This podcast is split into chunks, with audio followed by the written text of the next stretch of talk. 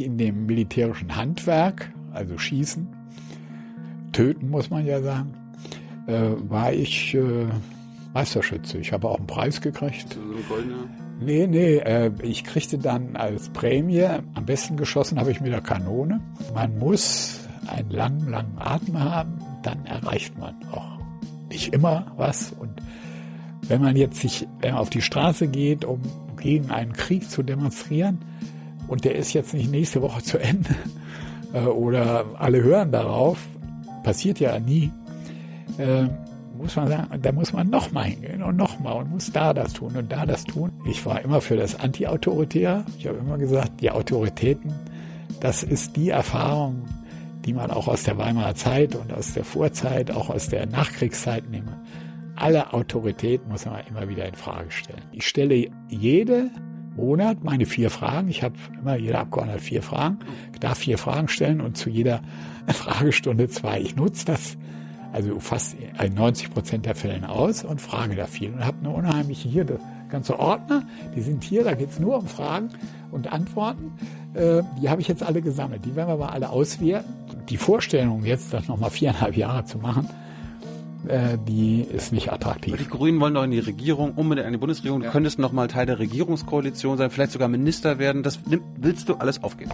Nee, äh, das habe ich ja schon 1998 gesagt. Ich will hier nichts werden. Wir wollten eben die Revolution. Ich war wirklich davon überzeugt. Ich habe als Anwalt damals abgelehnt, eine Altersversicherung abzuschließen, weil ich gesagt habe, bis ich so alt bin, da hat die Revolution gesiegt und äh, dann bekomme ich ja eine Revolutionsrente. So, eine neue Folge Junge Naiv. Wir sitzen im Bundestag. Ist das der Reichstag oder was ist das? Nee, das ist eine Dependance äh, des Bundestages. Es gibt ja den Reichstag und dann gibt es die Bundestagsgebäude. Äh, und die verteilen sich hier in der Mitte Berlins über ein paar Straßen. Und ich bin einer von denen, die relativ weit weg vom Plenum sind, die also immer äh, wenn dann eine namentliche Abstimmung ist, man ganz schnell da sein muss, das ohne Fahrrad gar nicht mehr schaffen würde. Rase dann hier verkehrsordnungsproblematisch äh, zum Bundestag. Und die Adresse ist unter den Linden 50, also eigentlich eine sehr noble Adresse. Liebe Hörer, hier sind Thilo und Tyler. Jung und Naiv gibt es ja nur durch eure Unterstützung. Hier gibt's keine Werbung, höchstens für uns selbst. Aber wie ihr uns unterstützen könnt oder sogar Produzenten werdet, erfahrt ihr in der Podcast-Beschreibung. Zum Beispiel per PayPal oder Überweisung. Und jetzt geht's weiter.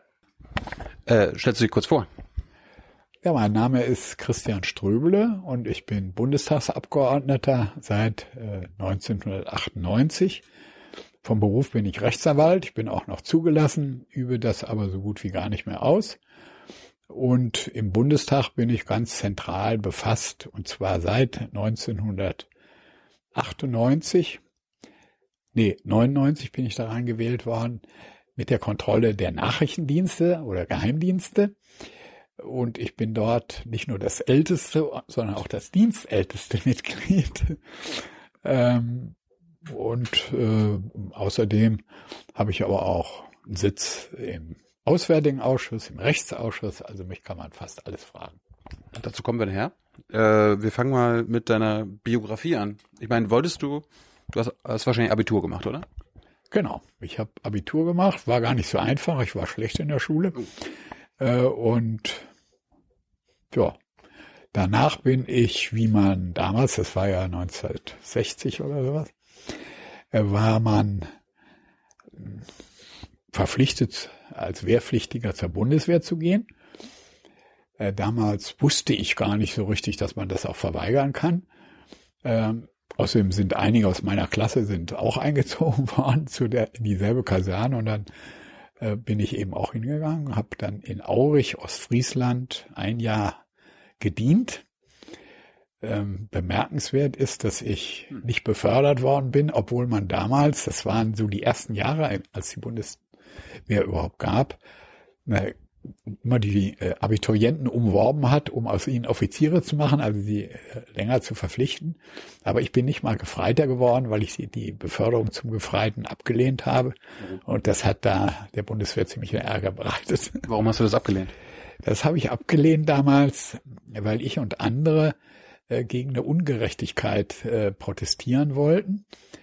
Und äh, so eine Beförderung ist nicht nur deshalb attraktiv, weil man 15 Mark damals mehr kriegte, mhm. äh, sondern auch, äh, weil man vor der Truppe, die dann stramm ange äh, angetreten dort steht und dann wird man vorgerufen und dann wird man Gefreiter. Und bei mir spielte sich das dann so ab, dass ich ganz schüchtern und verängstigt die Hand gehoben habe, weil ich das vorher mit anderen auch besprochen hatte. Musste ich es ja auch machen.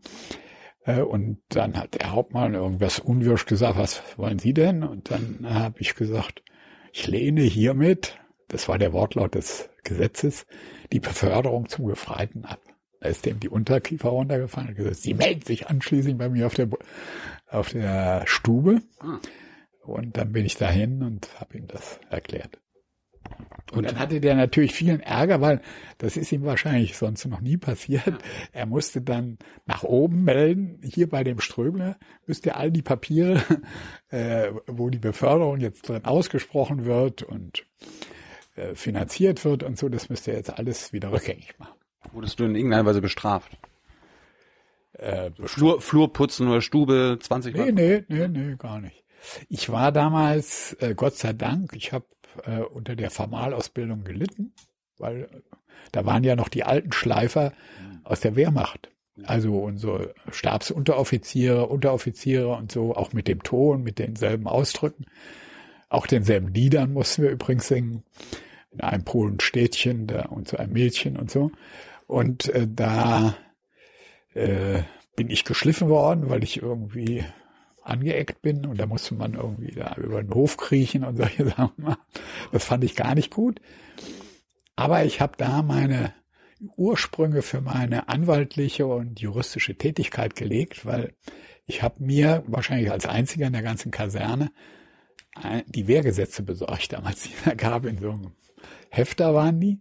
Die habe ich da in meinem Spind stehen gehabt und habe dann als Abiturient auch ähm, Rechtsrat gegeben oder den Leuten bei Beschwerden geholfen und sowas. Und wurde dann so nach einem guten halben Jahr, wurde ich dann zum Vertrauensmann gewählt. Das ist so eine Einrichtung, so was ähnliches wie ein Betriebsrat. Und dann brauchte ich nicht mehr an diesen Formalausbildungen und sowas teilzunehmen. Ja, und ich habe übrigens auch äh, für meine Kameraden, die bei mir auf der Bude äh, lagen, äh, dann auch solche persönlichen Sachen gemacht nicht nur Beschwerden geschrieben, wie Liebesbriefe an ihre Freundin zu Hause oder an ihre Ehefrau zu Hause. Weil das war einfach so, nach ein paar Monaten sagten mir fällt einfach nichts mehr ein, was ich da schreiben soll. Hatte ihr Wochenende nicht frei? Äh, am Anfang nicht. Äh, das kommt dann erst nachher. Äh, und wir waren auch nicht dann, äh, also nach Hause fahren ging gar nicht. Ähm, ja, da habe ich mir dann immer berichten lassen, ein bisschen was, damit der Text war und die Reaktion war immer sehr positiv. Wir haben was gemeinsam. Ich war auch bei der Bundeswehr. Mich, ich war auch nicht der beste Soldat, wurde auch ein bisschen schikaniert und am Ende wurde ich nach der Grundausbildung in die Vorschriftenstelle und die Bibliothek gesetzt. Ah, ja. Und dann habe ich mich genauso wie du belesen, belesen, Soldatengesetz, was darf ich, was darf ich so. verweigern und so weiter und so fort. Und meine Kameraden kamen auch immer an. Hast du da eine Vorschrift? Kannst du mir helfen? Ja, toll, ja, genau so war das, ja. Und äh, da waren natürlich am Anfang, als äh, die äh, Aufsichter, die Unteroffiziere, die da reinkamen und immer den Spind besichtigen, ob da alles gerade liegt. Die sahen das da. Was wollen Sie denn damit? Ja, soll für mich über meine Rechte informieren. Und das war der Ursprung des Anwalts dann. Ich weiß nicht, ob es damals auch schon einen Werbeauftrag gab, aber bei uns war es immer so, wenn wir Briefe, wir haben das teilweise zusammen gemacht oder einzeln und Briefe an Werbeauftragten geschickt haben und der Vorgesetzte das mitbekommen, haben wir dafür Ärger bekommen.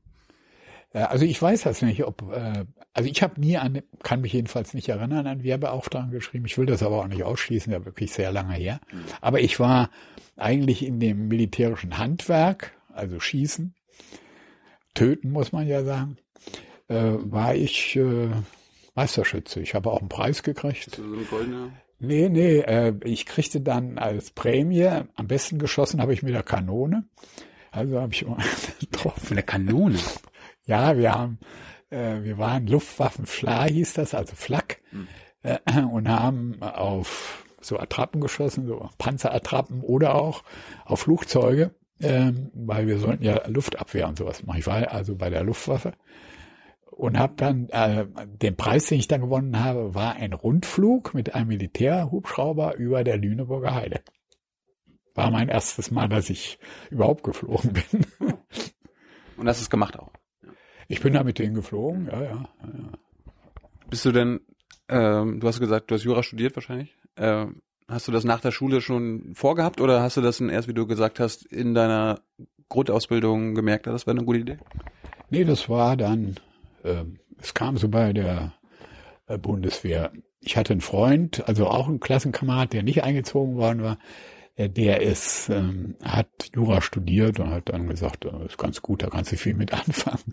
Und ich bin dann nach Heidelberg, habe da studiert und nach zwei Semestern nach Berlin gegangen und lebe hier seit 1961, seit Herbst 61. Das heißt, du hast die wilden 60er mitbekommen. Ja, alles. Kannst du unseren äh, jungen Zuschauern erklären, also jetzt, wir brauchen nicht lange darüber reden, aber was war das für eine Zeit? Naja, am Anfang, das kann man sich heute gar nicht mehr vorstellen, das war ja Westberlin, war ja nicht Berlin, sondern Westberlin, also eingemauert. Und das Westberlin hatte immer so ein gewisses Eigenleben, eigenständig und war, hatte ja auch einen besonderen Status, durfte gar nicht richtig zur Bundesrepublik gehören und so. Und ja, da habe ich also erstmal die etwas äh, wilden, will ich nicht sagen, aber äh, amüsementreichen Studentenjahre verlebt, war selten in der Uni, meistens mittags äh, zum äh, der Mensa und auch äh, im Kakaobunker.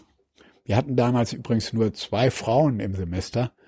Und da war es doch schon wichtig, äh, dass man auch mal im Kakaobunker saß. Was ist, was ist der Kakaobunker? Kakaobunker ist so eine Art, äh, also in der, ich glaube, gibt's heute noch in der juristischen Fakultät äh, so eine Art Café, internes Café, wo man eben Kakao trinken okay, konnte. Okay. Und da sind wir immer hingegangen. Aber ich war auch in Berlin. Ich habe auch das Nachtleben genossen, war ja klar. Ich war jetzt, war noch jung und kam aus der Provinz. Aber ich hatte nach zwei Jahren ungefähr, hatte ich so die Schnauze voll, dass ich dann gesagt habe, so, jetzt mache ich ganz schnell mein Examen. Ich habe also nur die Mindestsemesterzahl studiert und habe dann Examen gemacht. Habe alles, was ich dann zum Examen brauchte, beim Repetitor gelernt. Und damals war ja Westberlin noch Stadt. Ich hatte ein VW damals. Da war ich fast King. Gab es ganz wenige Autos. Ich kann mich nicht erinnern, dass ich jemals nach einem Parkplatz gesucht habe. Die gab es immer. Und äh, es war eben ein sehr lebendiges Studentenleben. Und dann kam äh, Mitte der 60er Jahre dann die Politisierung, an der ich erst nur als Zuschauer teilgenommen habe, also so 65, 66 immer in der Zeitung gelesen habe. Also da gab es dann Demonstrationen. Wogegen oder wofür? Also zum Beispiel, äh, da erinnere ich mich noch dran, haben wir oder haben die Leute demonstriert, da war ich selber gar nicht dabei. Vor einem Kino, äh, da wurde ein Film gezeigt, der hieß, glaube ich, Afriko Adia oder so ähnlich. Afrika Adio, Adio, ja. Äh, und da ging es um äh, koloniale Verhältnisse in Afrika. Und da haben die Leute demonstriert gegen die Imperialisten, die da den afrikanischen Volk dort Schlimmes angetan haben. Also sie waren sehr engagiert, man nannte das damals Anti-Imperialismus und immer bekannter wurde der SDS damals, der Sozialistische Deutsche Studentenbund, der dann diese Demonstrationen organisiert hat. Und ich selber habe mich zum ersten Mal dann äh, politisch selber betätigt nach dem 2. Juni 1967, als Benno Ohnesorg erschossen wurde. Und in der Nacht, wo das passierte, wo der von einem Polizisten nach einer Demonstration erschossen wurde, und zwar nicht irgendwie zufällig so, sondern so gezielt. Ermordet. Man muss sagen, ermordet. Ähm, wurde verbreitet, dass nicht ein Student ermordet wurde, sondern dass ein Polizist von einem Studenten erstochen wurde. Oh. Und das hat natürlich die, äh, äh, den Polizisten die notwendige Motivation zu ge gegeben, gegen diese Studenten da vorzugehen. Das alles hat mich so empört. Auch dass das am nächsten Tag äh, so dargestellt wurde, bis hin zum regierenden Bürgermeister, nicht nur von der Polizei, als wenn die Studenten da die Bösen gewesen wären. Und ich war da selber auch in der Nähe und habe die nachher, als sie da wegströmten, nachdem die Prügelei angefangen hatte, ähm, habe auch mit denen geredet, habe also das ganz warm alles erzählt bekommen. Ich war da so empört darüber, dass ich gesagt habe, jetzt engagiere ich mich, war da schon Referendar und äh, biete meine Hilfe dem damaligen APO-Anwalt, berühmten APO-Anwalt Thorsten Mahler an. Ich bin dann in sein Büro eingetreten, habe als Referendar dann juristische Arbeiten gemacht, auch Prozesse, habe unendlich viele Studenten vertreten, verteidigt vor Gericht. Wie, wie lange ging diese Studentenbewegung oder wann, wann war die vorbei? Die ging noch bis Anfang der 70er Jahre. Ich habe mich selber dann auch radikalisiert. Ich habe Marxismuskurs gemacht. Äh, übrigens, äh, der Lehrer in einem Marxismuskurs, das war ein Sozialdemokrat, ein Juso, äh, glaube ich, Juso-Vorsitzender war der damals.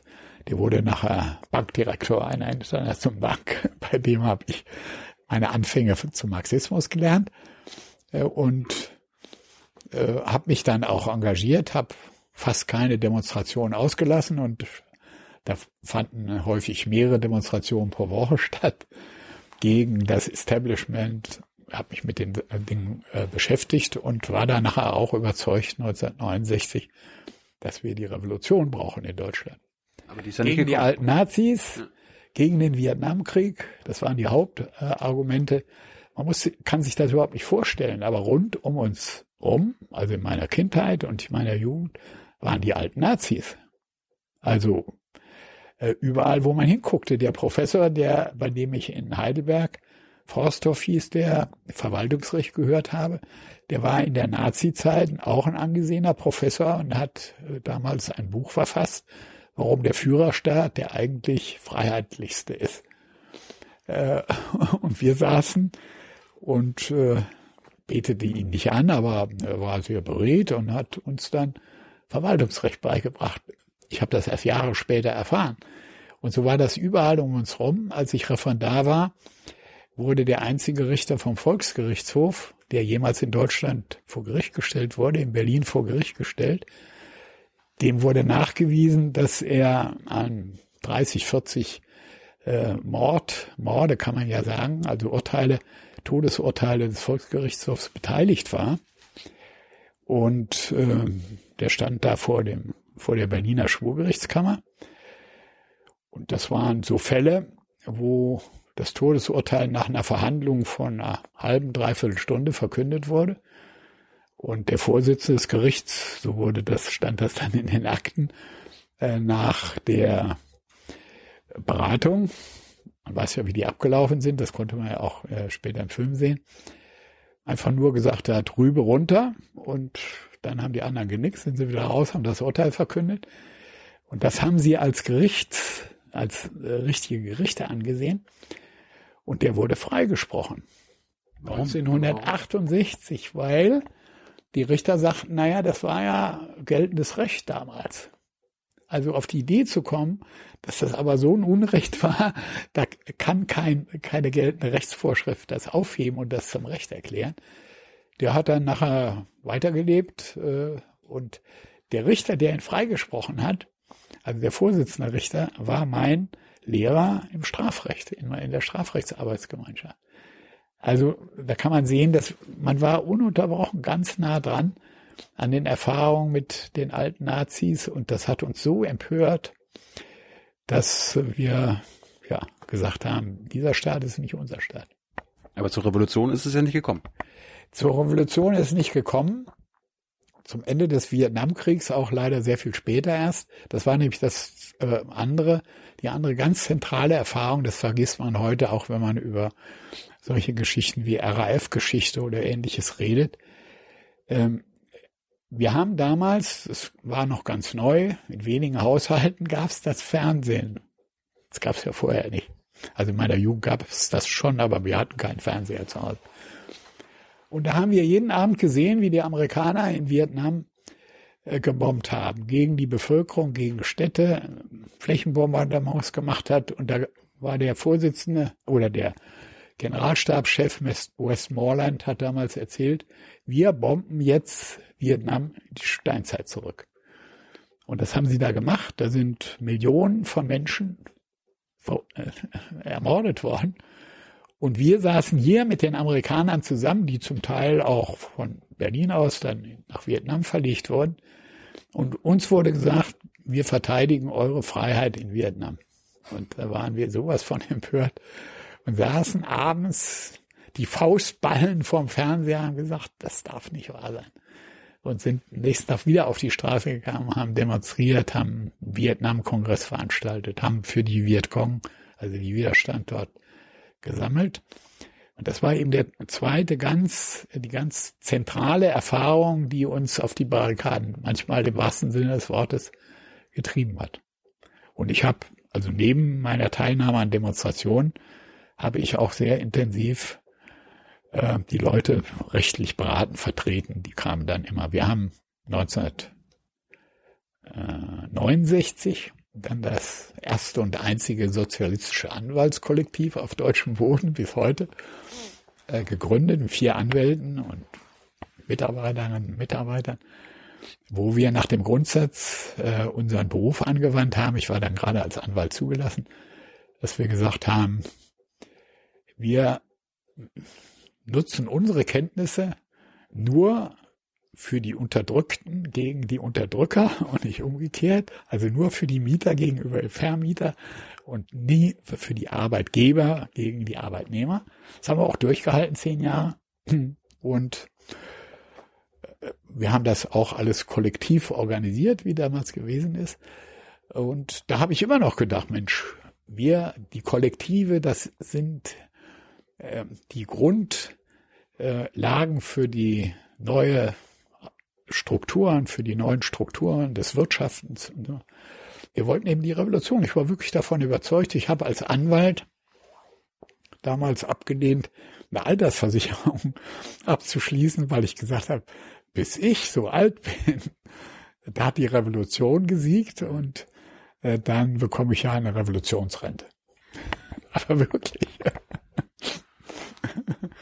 Und da bin ich auch in die SPD eingetreten. Das äh, war der Gang durch die Institution, weil wir ja gesagt haben, unsere Auffassung von einer anderen Gesellschaft, die müssen wir überall vertreten. Vor den Werkstoren, am Studienplatz, am Arbeitsplatz, äh, aber auch in den Institutionen, also in den staatlichen. Und da war die SPD eben auch eine. Warum bist du in die SPD gegangen? Warum nicht FDP oder CDU damals? Ja, das weiß ich gar nicht mehr.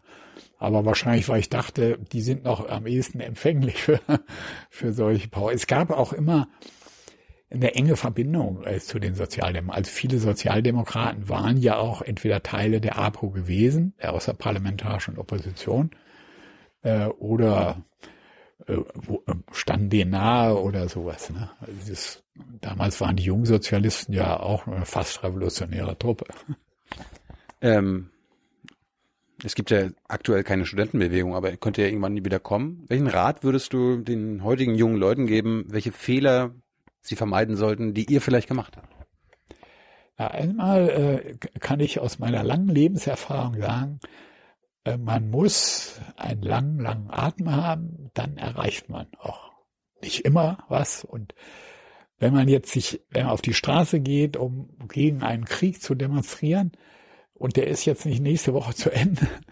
Äh, oder alle hören darauf, passiert ja nie, äh, muss man sagen, da muss man noch mal hingehen und noch mal und muss da das tun und da das tun. Und äh, dann ist in auch wichtigen Punkten, ich nehme mal die Atomkraftwerke oder auch ökologische Bewegungen, dann kann man auch was durchsetzen. Wir haben viele Sachen, für die wir in den, auch in den nachfolgenden Bewegungen, den sozialen Bewegungen in Deutschland belächelt wurden und dann gesagt haben, das, das sind doch alle Spinner und die haben die Realität nicht erkannt.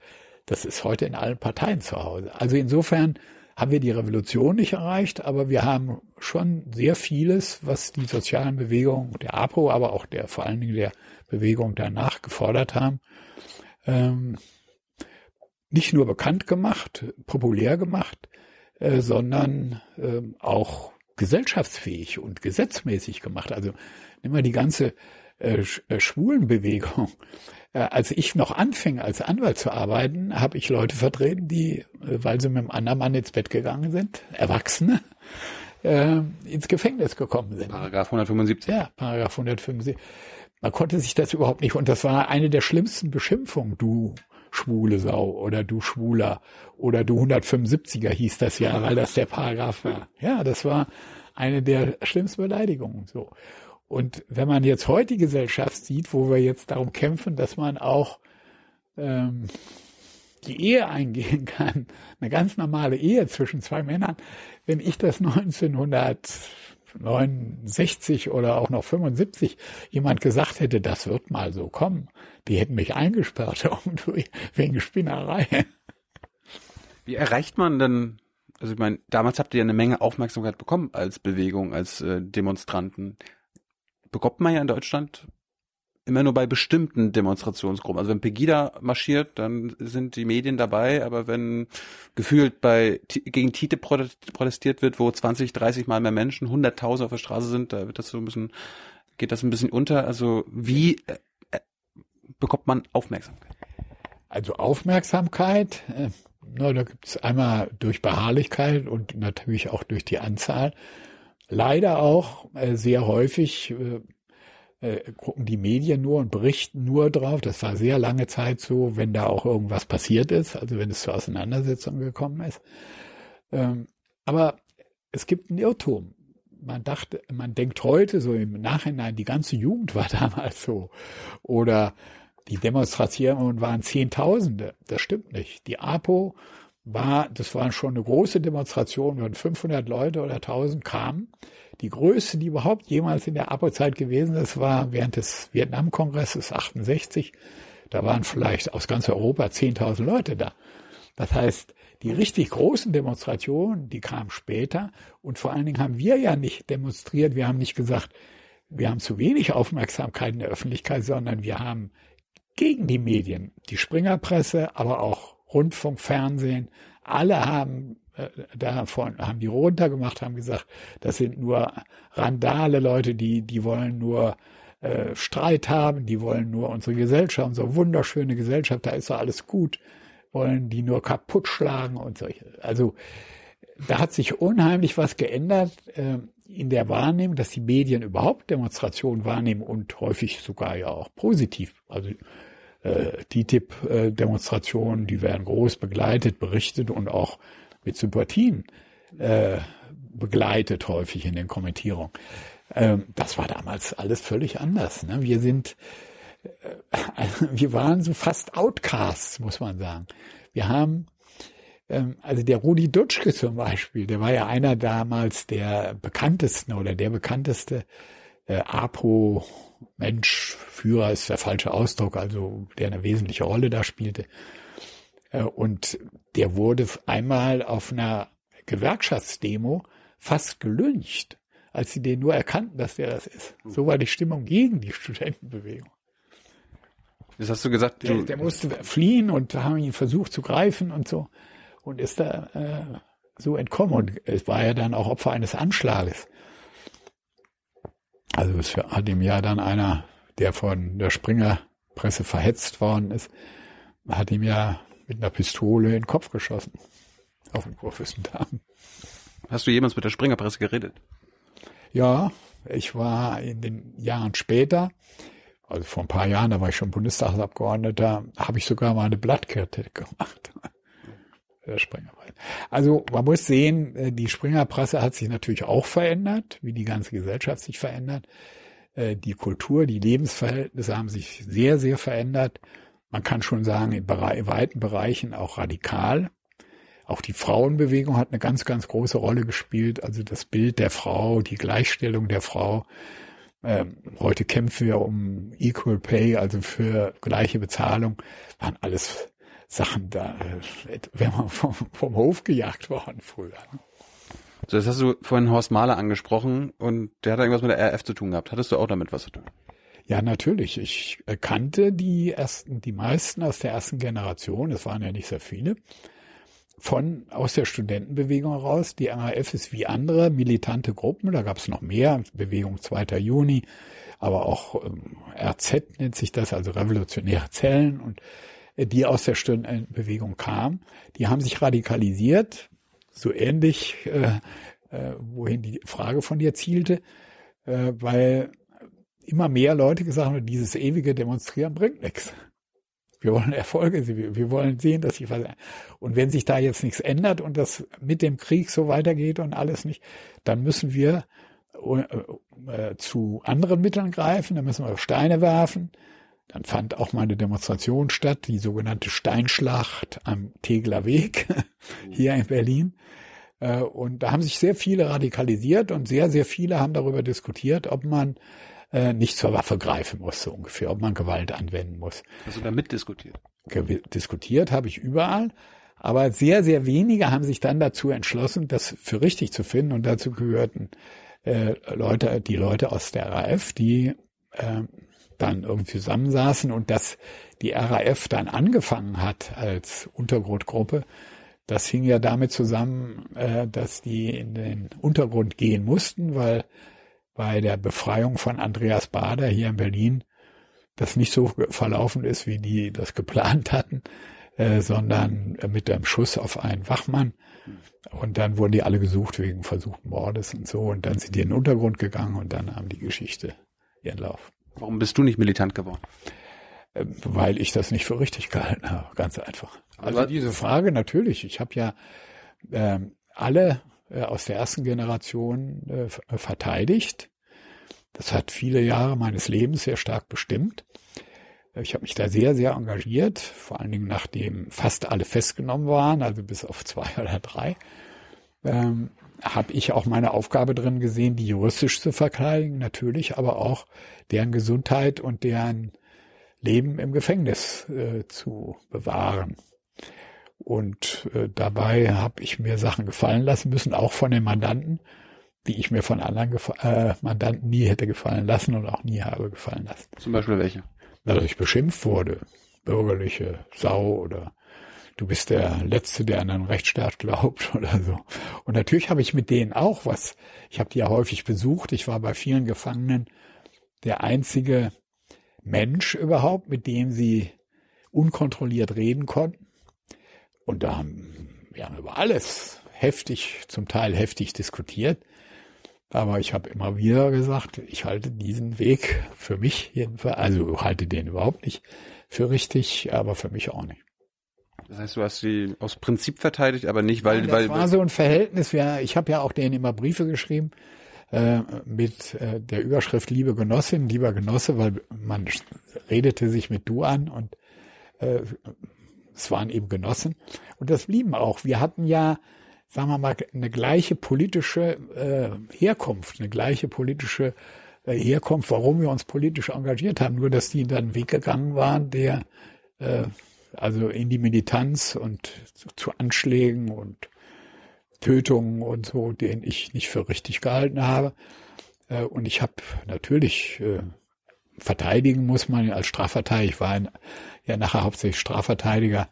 Ähm, grundsätzlich alle, da verteidigt man ja nicht die Tat, sondern man verteidigt die Personen, die Angeklagten und erklärt, dass sie ein faires Verfahren bekommen, dass sie sich in jeder Weise äußern können, äh, dass sie keine Vorverurteilung stattfindet und natürlich auch, dass sie Beweismittel in Frage stellen und sagen, oder das müssen sie gar nicht sagen, sondern ihnen muss ja bewiesen werden. Und dann ist die Aufgabe des Verteidigers zu zeigen, die Beweise reichen nicht. Haben Sie einen fairen Prozess bekommen? Nein. Also viele von denen, auch äh, die heute noch leben, äh, muss ich sagen, äh, auch die Justiz damals war nicht auf Seiten der außerparlamentarischen Opposition und nicht auf Seiten der sozialen Bewegung. Da gibt's viele Beispiele. Übrigens in der Justiz saßen auch die alten Nazis. Also ich habe ja vorhin ein Beispiel gesagt.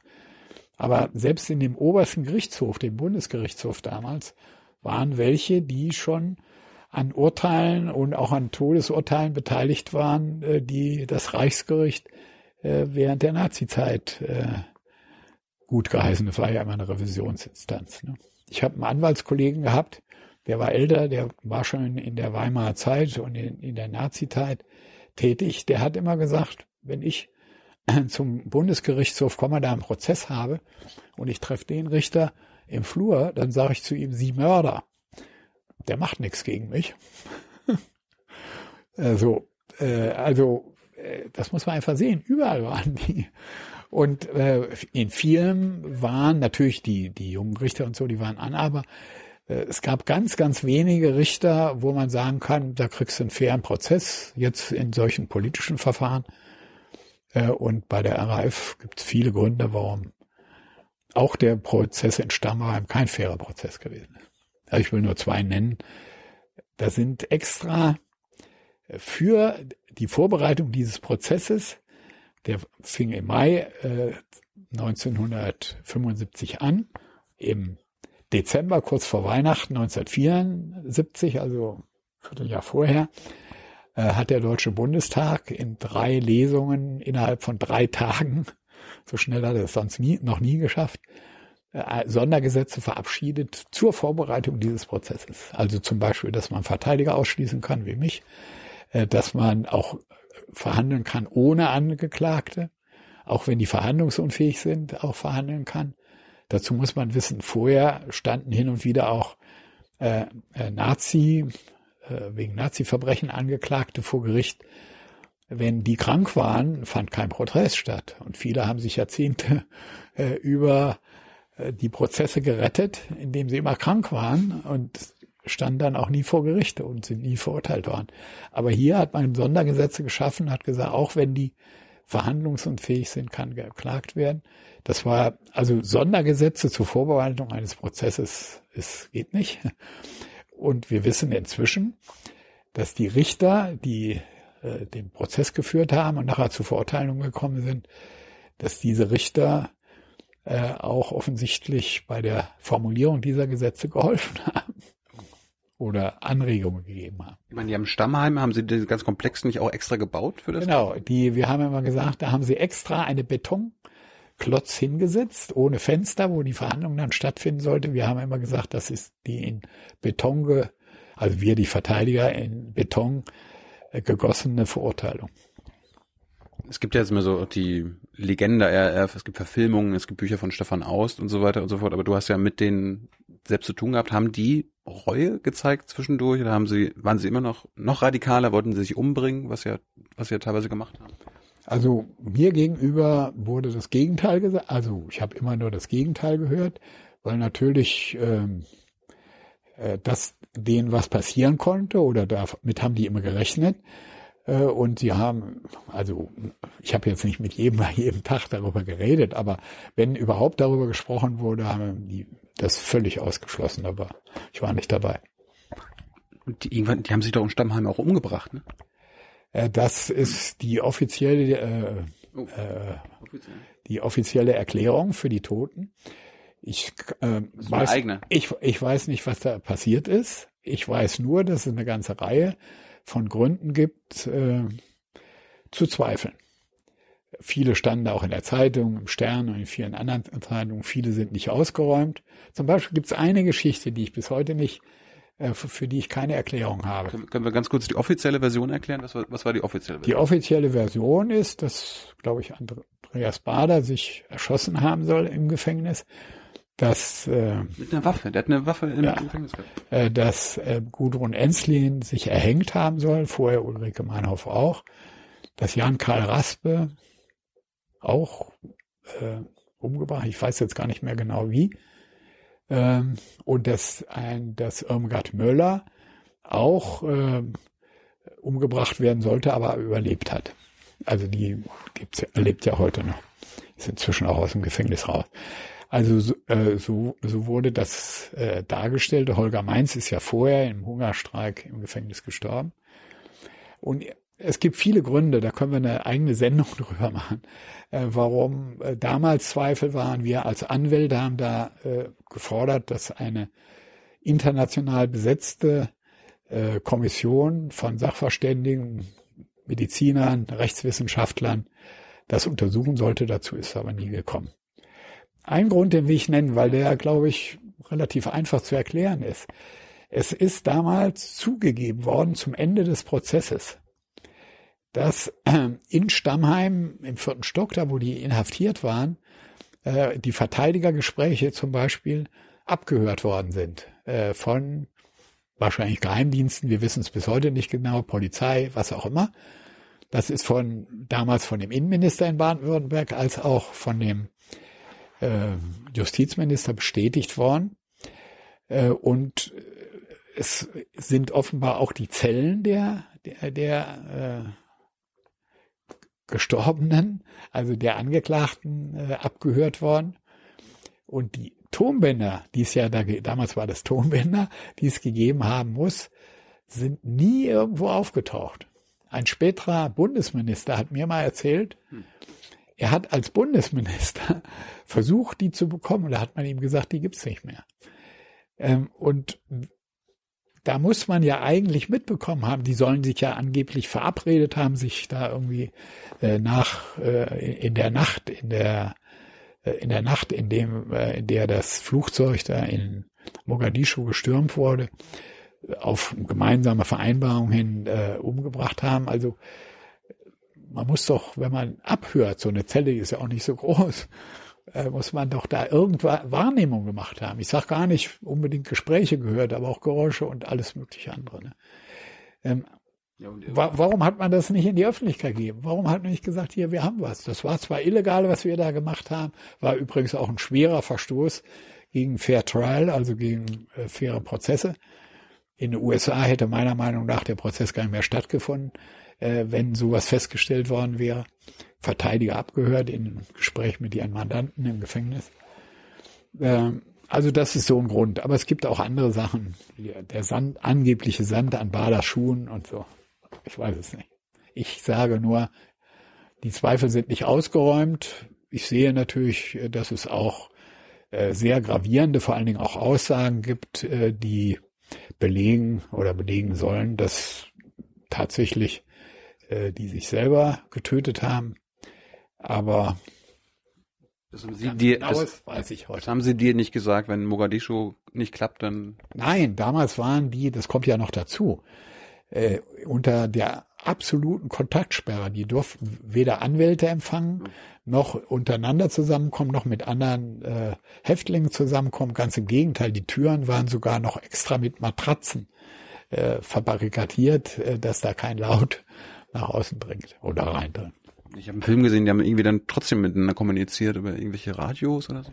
Das habe ich auch gesehen, ja, das habe ich nie gesehen. Ich war ja in den Zellen, in denen die inhaftiert waren, war ich ja nie. So.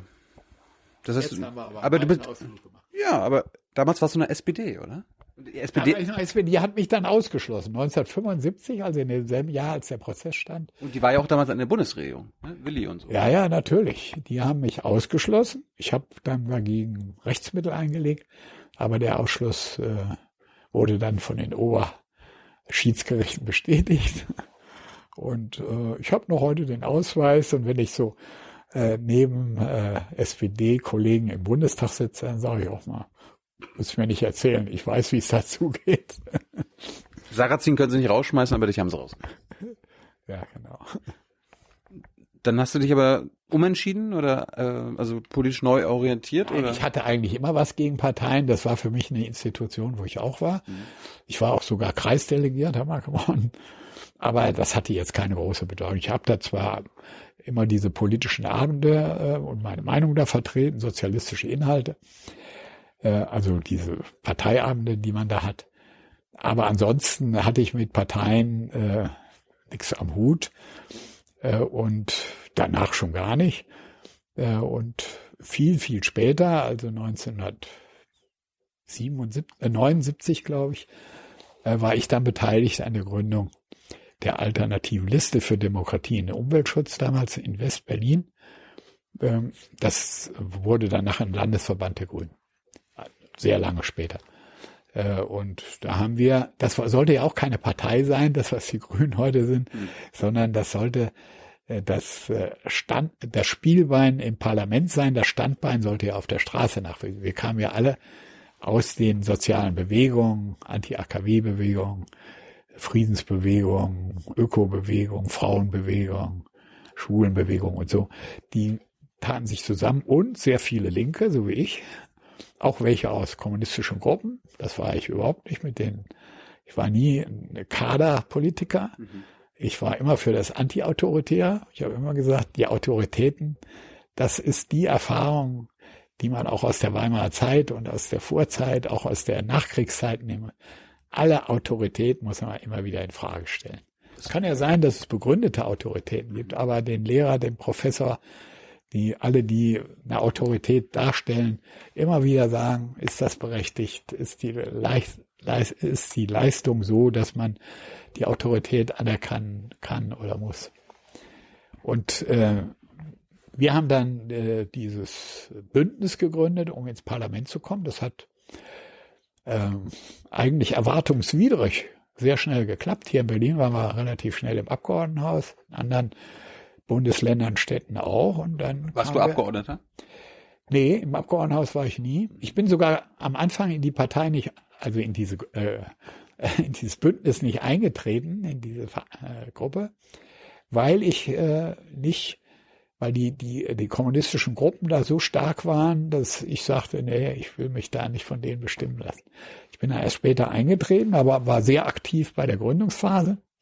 Also habe an unendlich vielen Diskussions- und Streitereiveranstaltungen über die Programmatik und was wir jetzt machen und so teilgenommen und bin dann aber 1900 83 äh, kamen die Grünen zum ersten Mal im Bundestag und ich war dann ein sogenannter Nachrücker. Da hatten wir ja, damit wir keine Berufspolitiker wären, die Regel, nach zwei Jahren muss man rotieren, muss man wieder raus.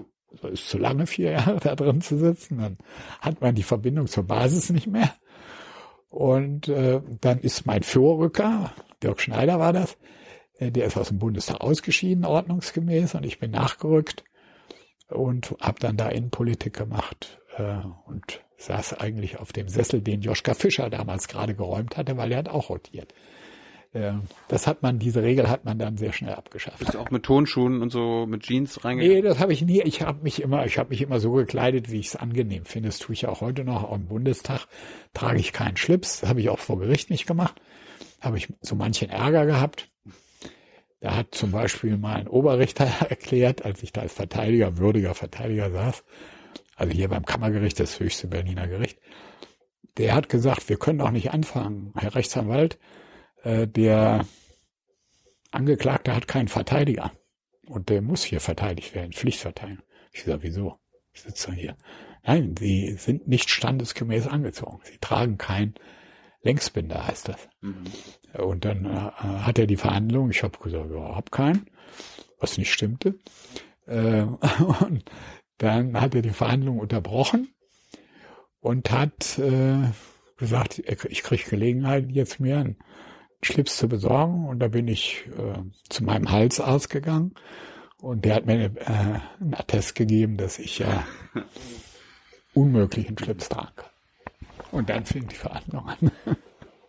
Aber du bist in den Bundestag gekommen und die Leute haben ja gewusst, dass du damals die RAF verteidigt hast. Gab es dann ja, Ärger? Ja, unendlich viel Ärger. Ja. Also wenn ich am Podium ganz so bei den ersten Reden, man muss einfach sehen, vor allen Dingen die Union, aber auch die SPD, die waren der Auffassung, äh, das ist da so ein Haufen von hergelaufenen, äh, überwiegend auch Spinner. Ähm, das ist ein kurzzeitiges Phänomen. Bei der nächsten Wahl sind die wieder weg äh, und haben das wirklich nicht ernst genommen. Und wenn ich dann am Podium war, geredet habe, dann so aus der ersten Reihe, Sie Terrorist, Sie äh, oder du, mich dann geduzt, äh, oder äh, Vorbestrafter und was ich. Also ich kriegte alles Mögliche um die Ohren gehauen, aber das ging auch anderen so Abgeordneten.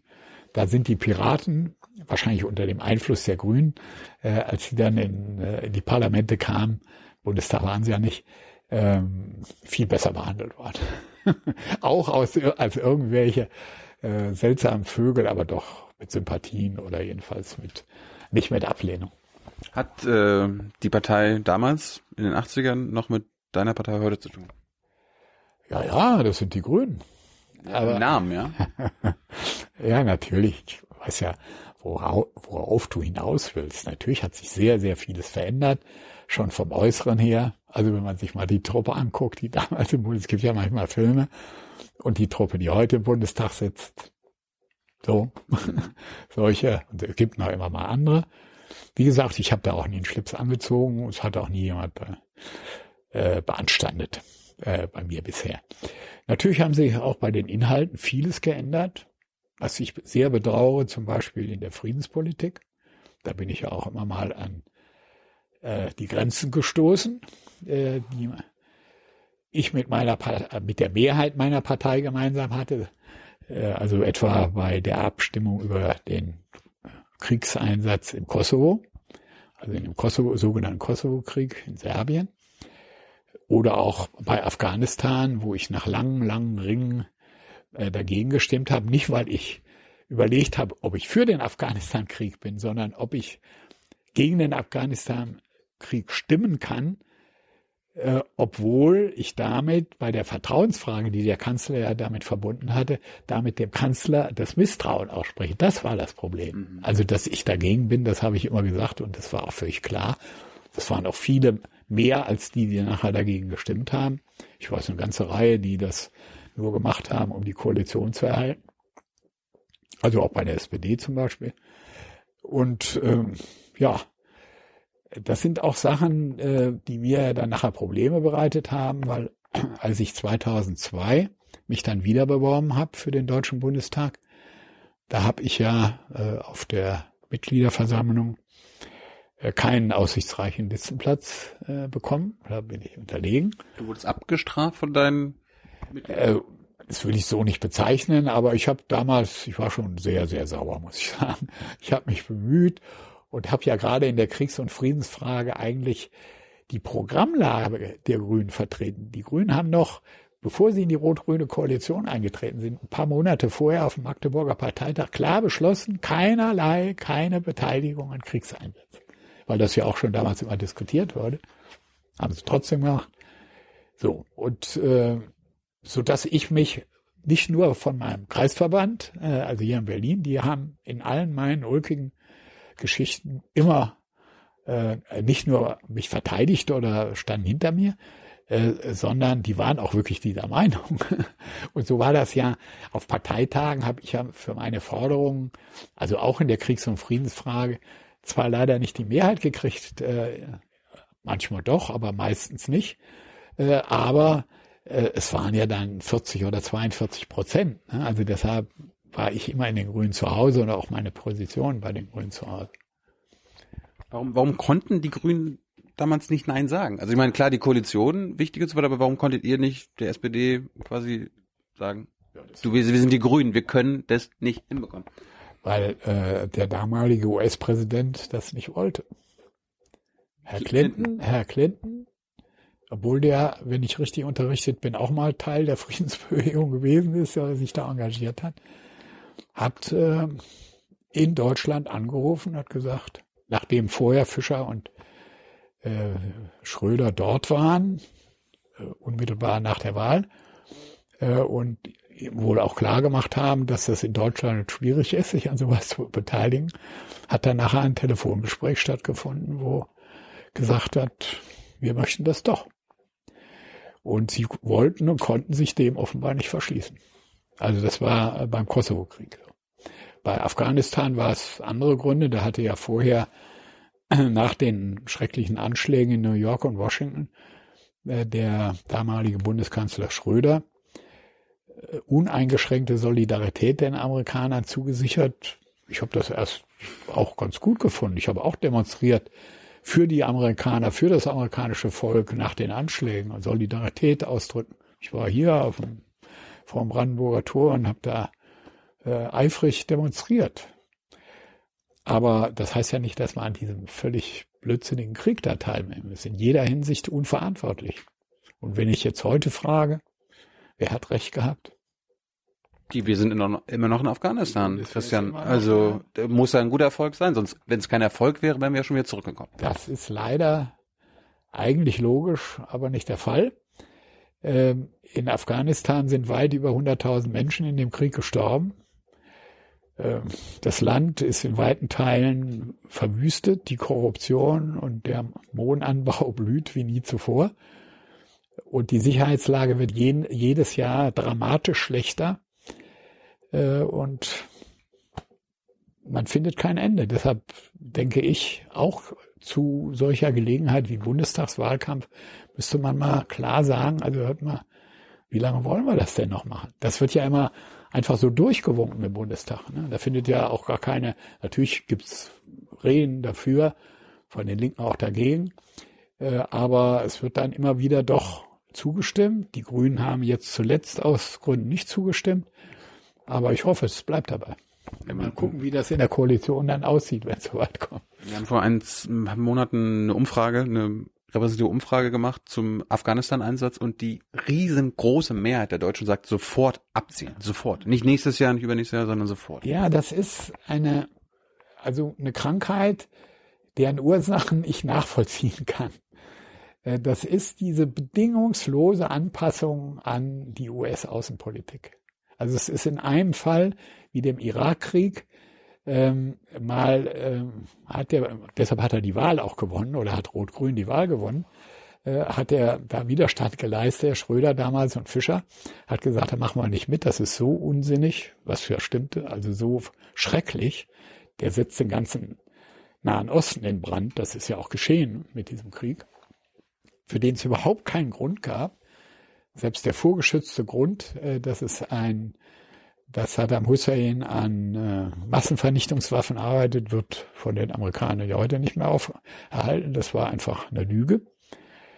Und das war völkerrechtswidrig in jeder Weise. Kümmert sich da heute noch einer drum? Wir haben jetzt an den Folgen äh, die, das Volk in Syrien, das Volk im Irak, das Volk im äh, Nahen Osten überhaupt leidet unter diesen Folgen der dass die da brennt's überall und das haben äh, die Experten vorausgesehen. Jedenfalls hat ansonsten haben äh, die Deutschen in dieser Frage, in solchen Fragen der Außenpolitik immer das gemacht, was die Amerikaner wollten. Das heißt, Schröders Nein zum Irakkrieg war die Ausnahme von der Regel. War wirklich die Ausnahme. Ich weiß es nicht. Also ich glaube, äh, die Einsicht war ja bei vielen vorhanden und dann auch bei denen, und die hat ja dann auch dazu geführt, dass die Bevölkerung die Mehrheit gegeben hat. Hast du jemals einem Bundeswehreinsatz zugestimmt? Ich habe ganz kleinen Bundeswehreinsätzen, glaube ich, zwei oder ein paar Mal zugestimmt, wenn es zum Beispiel darum ging, im Südsudan äh, zu versuchen, da, äh, nachdem der Südsudan ja selbstständig geworden ist, äh, die Kriegsparteien auseinanderzuhalten, also auch mit Bundeswehr, aber nicht, die sind da nicht als Kampf, die sind als Berater und so weiter. Aber Kampfeinsätzen habe ich nicht zugestimmt. Aber jedes Mal wirklich habe ich mir nicht leicht gemacht. Man kann jedes Mal nachlesen.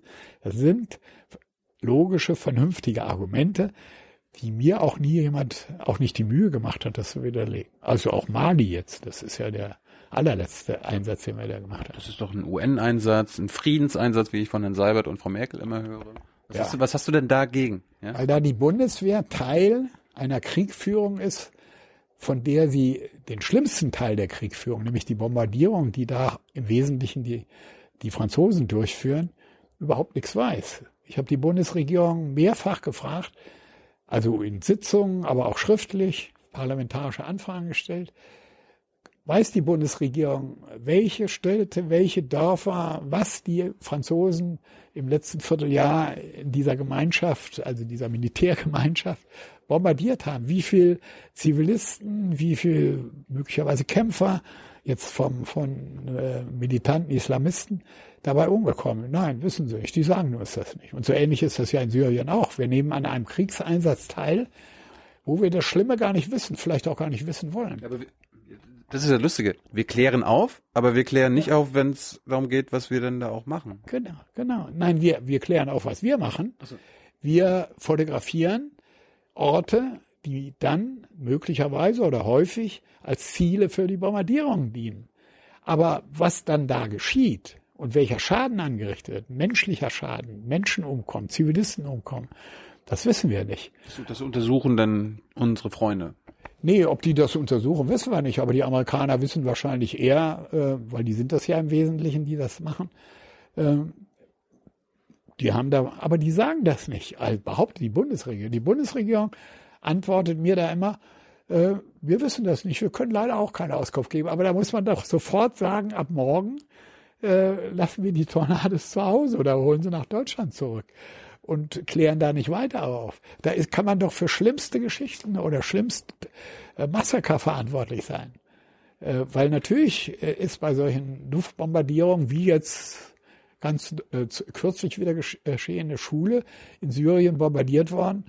Eine Schule, äh, wo die wahrscheinlich, so konnte man das nachlesen, ähm, äh, vorher äh, von den Deutschen aufgeklärt, abgeklärt worden sind und dann bombardiert worden. Das haben Sie jetzt so zugegeben, aber Sie sagen, Sie wissen nicht, ob es da tote Zivilisten gab. Ja, äh, wir wissen aber, dass es die Tote, die konnte man sogar sehen im Fernsehen. Also einzelne. Ne? Also die, äh, und das sagen ja selbst äh, dort äh, kritische oder oppositionelle Leute, dass die da gegeben hat, ist klar.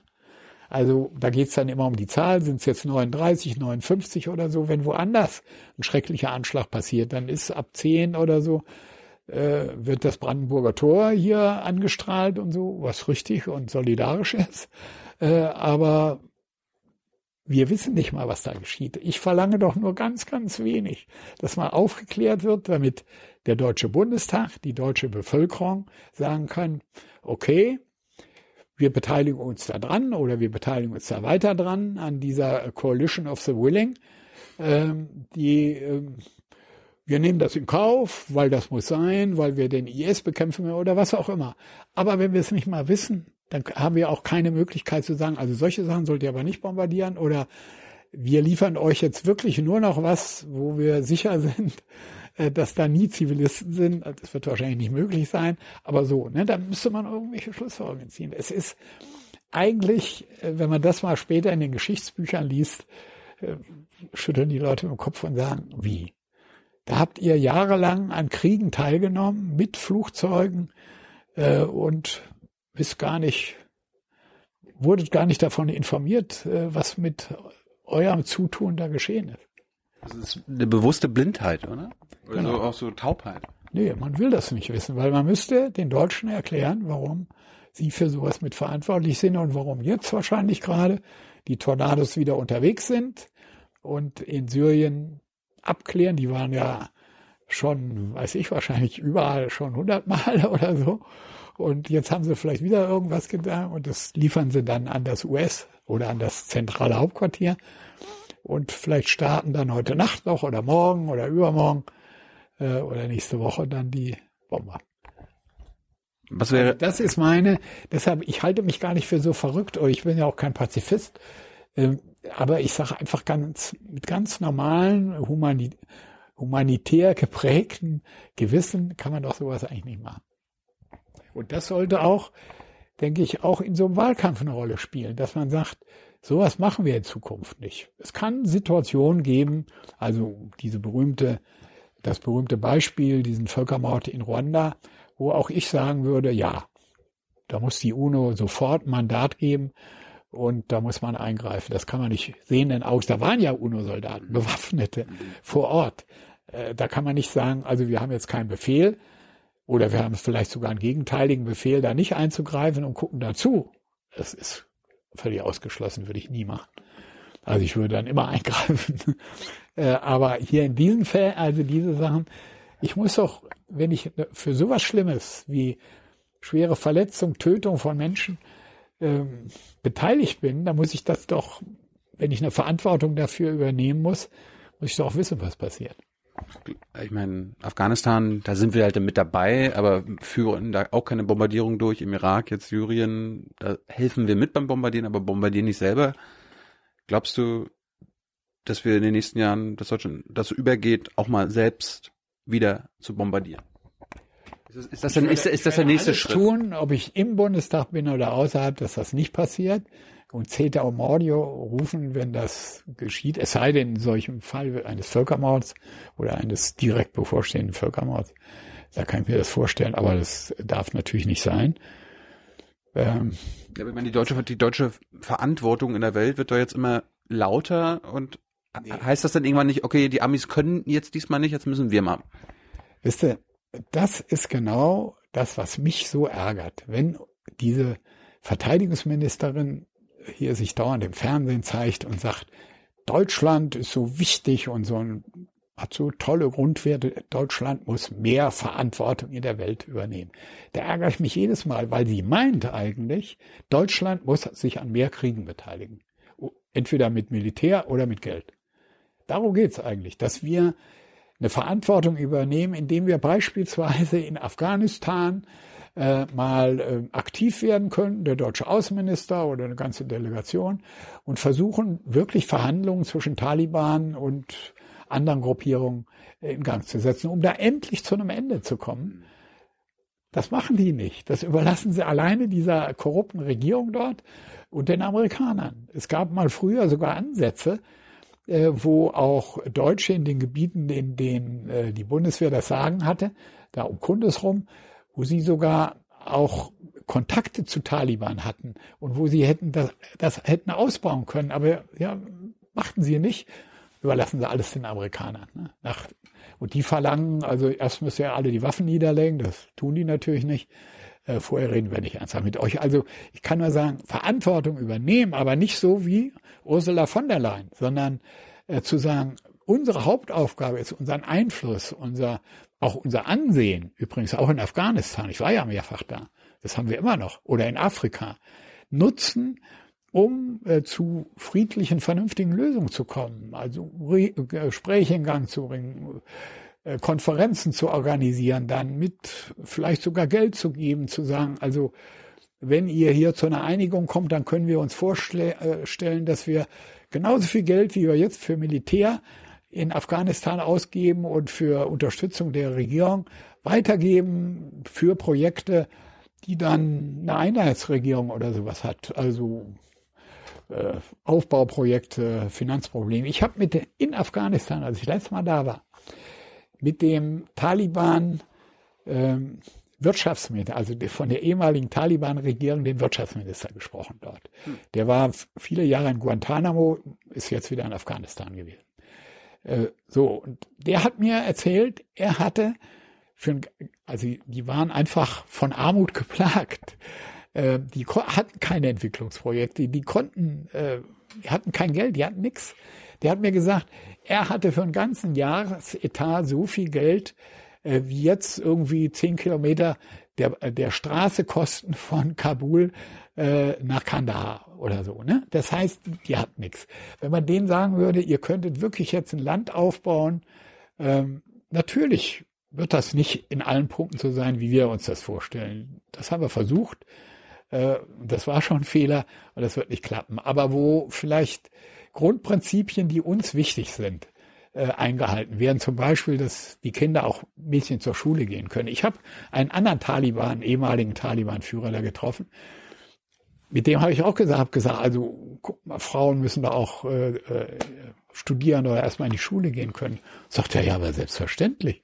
Meine eine Tochter studiert in Cambridge oder so, in England irgendwo. Mhm. Meine andere Tochter geht auch zur Schule ich habe da überhaupt nichts dagegen, dass auch Frauen oder meine Familienmitglieder da in die Schule gehen. Hm. An sowas muss man doch ansetzen, muss sagen, also wo kann man Sachen, die einfach vernünftig sind? In Afghanistan hat sich ja schon in sowas äh, was verändert. Die Leute haben da Handys, sie haben Kontakte nach Europa und da gibt's riesige Einflüsse und das ist auch bei den Taliban. Äh, wenn sie nicht gerade jetzt irgendwelche schrecklichen Anschläge oder sowas begehen müssen, äh, weil sie von ihrer Führung dazu befohlen werden. Wir kommen gleich noch zu den Zuschauerfragen. Eine außenpolitische Frage habe ich aber noch. Die Bundesregierung, auch die im Koalitionsvertrag steht drin, sie sind für eine atomwaffenfreie Welt. Sie sind gegen Atombomben, sie setzen sich gegen alles mögliche Atombomben ein. Nur jetzt laufen gerade schon UN-Verhandlungen in New York über Atom, das Verbot von Atombomben und die Bundesregierung macht da nicht mit. Wie kannst du das uns erklären? Klar, da bist du natürlich auch für das Verbot der Atombomben und wahrscheinlich auch, dass die Atom US-Atombomben aus Büchel abziehen sollen und wie passt das zusammen? Warum gibt sich die Bundesregierung nach außen als Atomwaffengegner, aber eigentlich, und das muss ja die Konsequenz sein, sind sie ja dafür. Ja, Wie passt das zusammen? Ja, jetzt habe ich dich erwischt, äh, weil äh, ich mich auch vorher informiert habe, bevor wir hier reden. Äh, und einer meiner Mitarbeiter, der offenbar auch die Sachen anguckt, die du sendest, der hat mir erzählt, dass du genau diese Frage schon mal gestellt hast an einen anderen Gesprächspartner und hat dann darauf hingewiesen, unabhängig von dir, ich kannte dich ja nicht, ich wusste das auch nicht, mhm. habe ich genau diese Frage an die Bundesregierung gerichtet. In einer parlamentarischen Anfrage.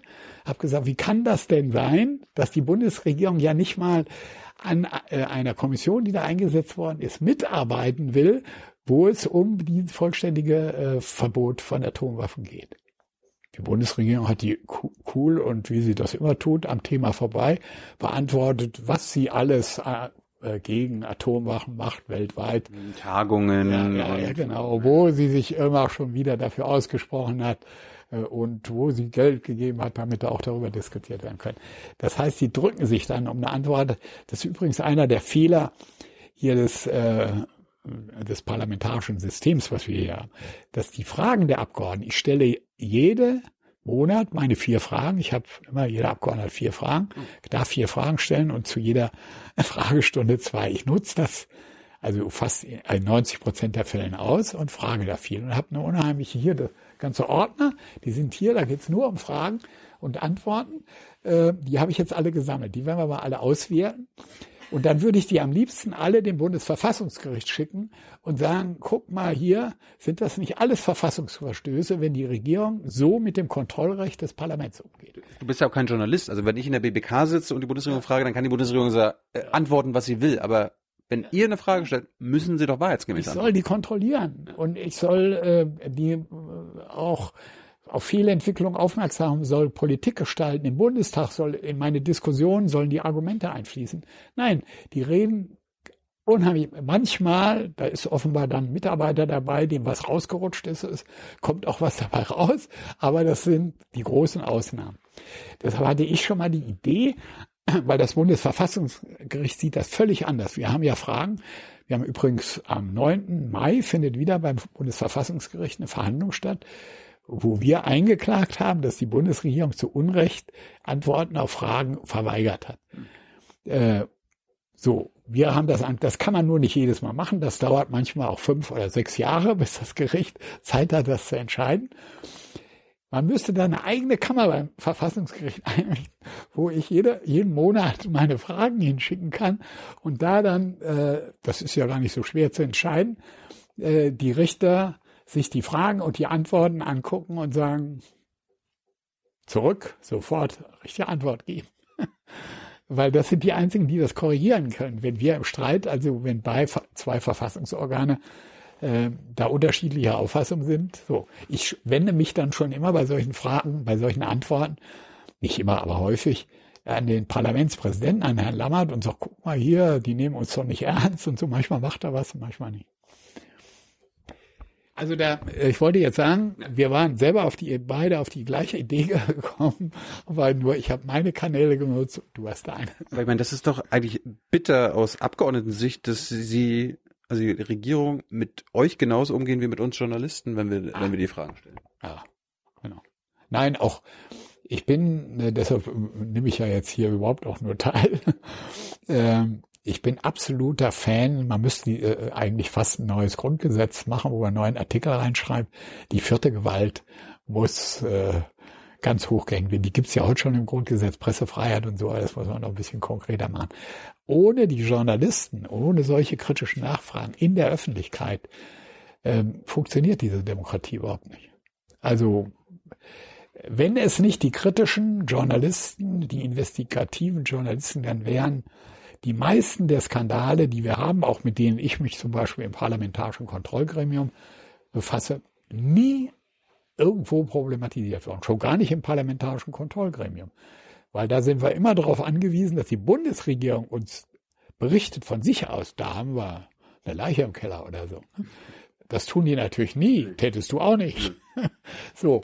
Äh, das heißt, wir, wir sind da drauf. Ich kann da nur, wenn ich im Spiegel lese, vor zwei Jahren sind zum Beispiel mehrere Mitarbeiter bundesdeutscher Geheimdienste nach Guantanamo gefahren und haben da einen deutschen Inhaftierten befragt. Äh, da kann ich äh, äh, äh, kann ich dann sagen, ich habe hier im Spiegel gelesen, ich erwarte beim nächsten Mal, bei der nächsten Sitzung einen Bericht der Bundesregierung dazu. Und so ist diese Sache auch rausgekommen. Das hat der verdiente Journalist Holger Stark hat das eruiert, äh, hat das irgendwie rausgekriegt, Jahre später, und jedenfalls Jahre später hat er es geschrieben. Und dann war das Grundlage äh, unserer Arbeit. Und so sind wir darauf angewiesen. Das heißt, es muss ein geschütztes, ein ganz streng geschütztes Zusammenarbeitsspiel geben zwischen Medien und auch dem Parlament. Gibt's ja auch, aber es ist nicht institutionalisiert, sondern es lebt alles von dem Grundgesetzartikel Meinungs- und Pressefreiheit und eben den Sonderrechten auf Zeugnisverweigerung der sogenannten Berufsgeheimnisträger. Du bist ein Berufsgeheimnisträger, ich bin einer, ich bin als Abgeordneter und Anwalt und du als Journalist. Jetzt scheidest du aus dem Bundestag aus, trittst nicht nochmal an. Was gibst du, also es wird ja wahrscheinlich einen Nachfolger geben, der dein Direkt, dein Direktmandat Nachfolgerin. im Nachfolgerin ja. geben im, in Kreuzberg. Was gibst du den Abgeordneten mit auf den Weg, die jetzt neu in den Bundestag kommen werden? Was, was hast du in deinen fast schon Jahrzehnten als Abgeordneter gelernt, was man vielleicht, wo man von außen denkt, so, oh, das wird ja so und so sein, wo warst du naiv und wo sagst du, da müsst ihr aufpassen? Also das mit den, mit den Anfragen an die Bundesregierung haben wir jetzt schon gelernt, ist nicht so toll. Nee, äh, ja, also machen viel zu wenig und man muss sich da viel mehr drüber aufregen, wobei ich dir mal sagen, ähm, Koalitionsabgeordnete machen das so gut wie gar nicht. Also wenn du in den Anfragen mal durchguckst, die sind, die stellen ja über 80 Prozent der Abgeordneten, SPD und CDU, CSU. Äh, aber du wirst unter den Fragen, auch in den Fragestunden, also mit ganz, ganz wenigen Ausnahmen keine Fragen von denen. Sind die nicht neugierig?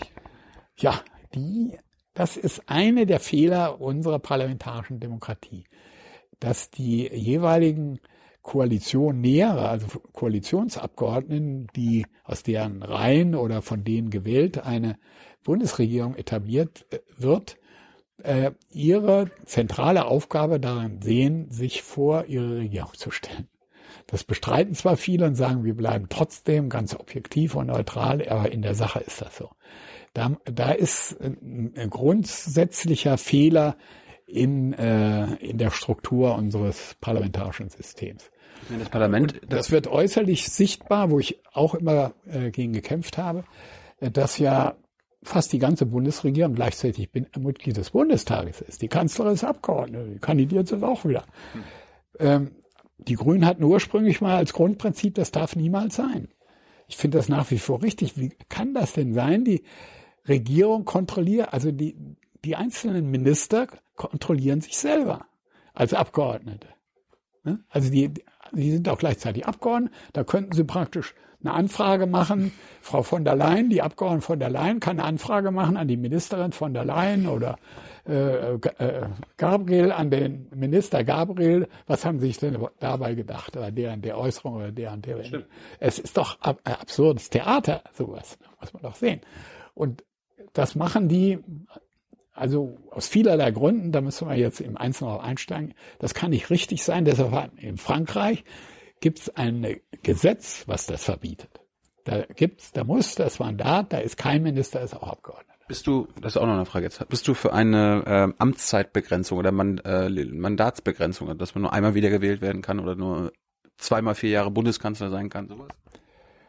Das sollte man, also beim Bundeskanzler, bei, bei Abgeordneten, ich muss dazu sagen, ich war immer ein Verfechter der Rotation, nicht dieser Zweijährigen, weil äh, da ist einfach äh, das schwierig dann im Bundestag ähm, sich zurechtzufinden, wenn du nach zwei Jahren kommst, da ist schon alles eingelaufen und so. Äh, das sollte man aber nach vier Jahren rotieren, war ich dafür. Nu fragen alle völlig zu Recht. Aber du bist doch seit 98 jetzt im Bundestag, du hältst dich da selber nicht dran. Das ist richtig. Ähm, ich halte mich, ich halte mich auch, stehe da auch zu. Aber ich hätte das, glaube ich, so nicht gemacht, äh, wenn ich mich jedes Mal auf die Landesliste hätte äh, bewerben müssen, wo ich ja von einer Partei dann eingeschickt wäre. Weil beim, bei den direkt gewählten Abgeordneten ist es in der Regel, es, es gibt Ausnahmen dazu, in Bayern zum Beispiel, wo jeden, der in die CDU aufstellt, der gewählt wird. Aber in denen, vor allen Dingen in den umstrittenen Wahlkreisen, äh, da ist das Mandat ja nicht, äh, das kann man auch nicht an den Nachfolger weitergeben. Ne? Das mhm. ist, äh, also wenn du mich jetzt fragst, natürlich kann ich sagen, die jetzige Kandidatin, äh, Jana Bayran, die ist jetzt Abgeordnete im Abgeordnetenhaus, äh, die macht das da gut, die, der bin ich in vielen, aber meisten Punkten sehr einverstanden und ich werbe auch für die, dass die, die Nachfolger, aber natürlich sind solche, gerade in solchen kritischen, also wo die Wählerinnen und Wähler sehr kritisch sind, äh, Wahlkreisen, äh, sind das an die Person gebundene Sachen. Und deshalb habe ich gesagt, gut, hier können, kann auch die Bevölkerung selber entscheiden, also die Wählerin, soll der Ströbel das nochmal machen oder nicht? Und deshalb habe ich immer wieder kandidiert und die Mehrheiten wurden ja bis aufs letzte Mal äh, doch deutlich größer. Mein Ziel war dann über 50 Prozent zu kommen, aber über 46 bin ich dann nicht gekommen. Aber und jetzt habe ich einfach aus persönlichen Gründen gesagt, also ich äh, hätte wahrscheinlich auch wieder Erfolg gehabt, aber ich habe es nicht gemacht, weil ich gesagt habe, es ist einfach zu viel Stress und zu viel Sachen, äh, die auch meine Arbeitskraft, ich bin nicht mehr der Jüngste, wie man sieht, äh, überschreiten. Also wenn ich, äh, früher habe ich das locker weggesteckt, wenn ich äh, nach zwölf Stunden im Untersuchungsausschuss oder nach zehn Stunden im Untersuchungsausschuss da immer noch sitze und es geht weiter bis 24 Uhr, dann sage ich ehrlich, die letzten vier Stunden habe ich Konzentrationsschwierigkeiten. Ich behaupte, das haben alle dort, aber die anderen meinen, sie dürfen es nicht sagen. Sie müssen so tun, als wenn sie das haben. Und das ist einfach äh, die Vorstellung, jetzt das nochmal viereinhalb Jahre zu machen, äh, die ist nicht attraktiv. Aber die Grünen wollen doch in die Regierung, unbedingt in die Bundesregierung. Ja. Du könntest noch mal Teil der Regierungskoalition sein, vielleicht sogar Minister werden. Das willst du alles aufgeben? Nee, äh, das habe ich ja schon 1998 hm. gesagt ich will hier nichts werden. Das hat mich unheimlich freigestellt. Also viel Freiheit gegeben, nicht nur Beinfreiheit, äh, weil ähm, ich habe immer gesagt, Mensch, wenn du das Vertrauen von so vieler Menschen in deinem Wahlkreis, der Mehrheit in deinem Wahlkreis bestimmt, gibt es eine größere Ehre, als sowas dann auch auszuüben und nicht da irgendwo als Minister rumzufummeln. Äh, und das möglichst dann so zu machen, dass die dann nachher bei der nächsten Wahl sagen, hat er gut gemacht oder können wir mit leben? Äh, und dann habe ich eben, äh, können Sie, können ja sagen, nee, war nicht so in Ordnung, jetzt nehmen wir eine andere oder einen anderen. Aber das haben sie nicht gemacht. Also da ist noch, sagen wir, der Mechanismus ein anderer, aber ich finde es nach wie vor völlig unmöglich, dass äh, Abgeordnete gleichzeitig Minister sind oder auch umgekehrt. Was war deine wichtigste Rede im Bundestag? Also in deiner Zeit im Bundestag? Oder kommt die vielleicht noch? Äh, nee, ich hätte jetzt diese Ältestenrede, hätte ich mal endlich von meinem Alter was gehabt. Ja. hätte ich davon einen Vorteil gehabt. Aber Schäuble-Witz jetzt, ne? Die ja, das finde ich nicht gut. Also nicht nur wegen Schäuble, sondern, sondern auch, äh, weil ich äh, der Meinung bin, man soll nicht wegen der AfD jetzt plötzlich Geschäftsordnung ändern. Und die bestreiten ja, dass sie das deshalb machen, aber Glaubst du das? Glaubt doch keiner. Ja, aber ich bin auch jung und naiv, ne? äh, nein, äh, was ich war, hätte die Rede gern gehalten. Äh, vielleicht schreibe ich sie mal auf. Aber ich rede ja meistens spontan. Also wenn ich das so aufschreibe, klingt das so hölzern. Ich hätte die gerne gehalten. Die hätte auch länger gedauert und äh, ich glaube, da hätten einige nachher überlegt, hätten wir nicht vielleicht doch die Geschäftsordnung verändern müssen. Also ich hätte schon meine Meinung gesagt, gerade zu den Fehlern dieser Demokratie. Da, da sind strukturelle Fehler und es sind natürlich, das hängt auch an den Abgeordneten selber, ähm, das an Verständnis der Abgeordneten von ihrem Job, den sie da haben, oder von ihrem Auftrag oder von der Ehre, der sie da gerecht werden müssen. Ähm, dass sie eben das Wichtigste, sind da äh, und die Regierung funktioniert weiter, die Koalition ist sich einig. Das kann es nicht sein, sondern wenn die alle immer äh, wirklich das machen würden, wie es im Grundgesetz steht, nach ihrem Gewissen abstimmen, also die einzige, äh, das ist das einzige äh, Maßstab, der, der da gilt, dann würde vieles anders aussehen. Weil da steht ja übrigens nicht im Grundgesetz, die Abgeordneten stimmen nur in Gewissensfragen, keiner weiß ja genau, was das ist, äh, nach ihrem Gewissen ab, sondern da steht überhaupt nur.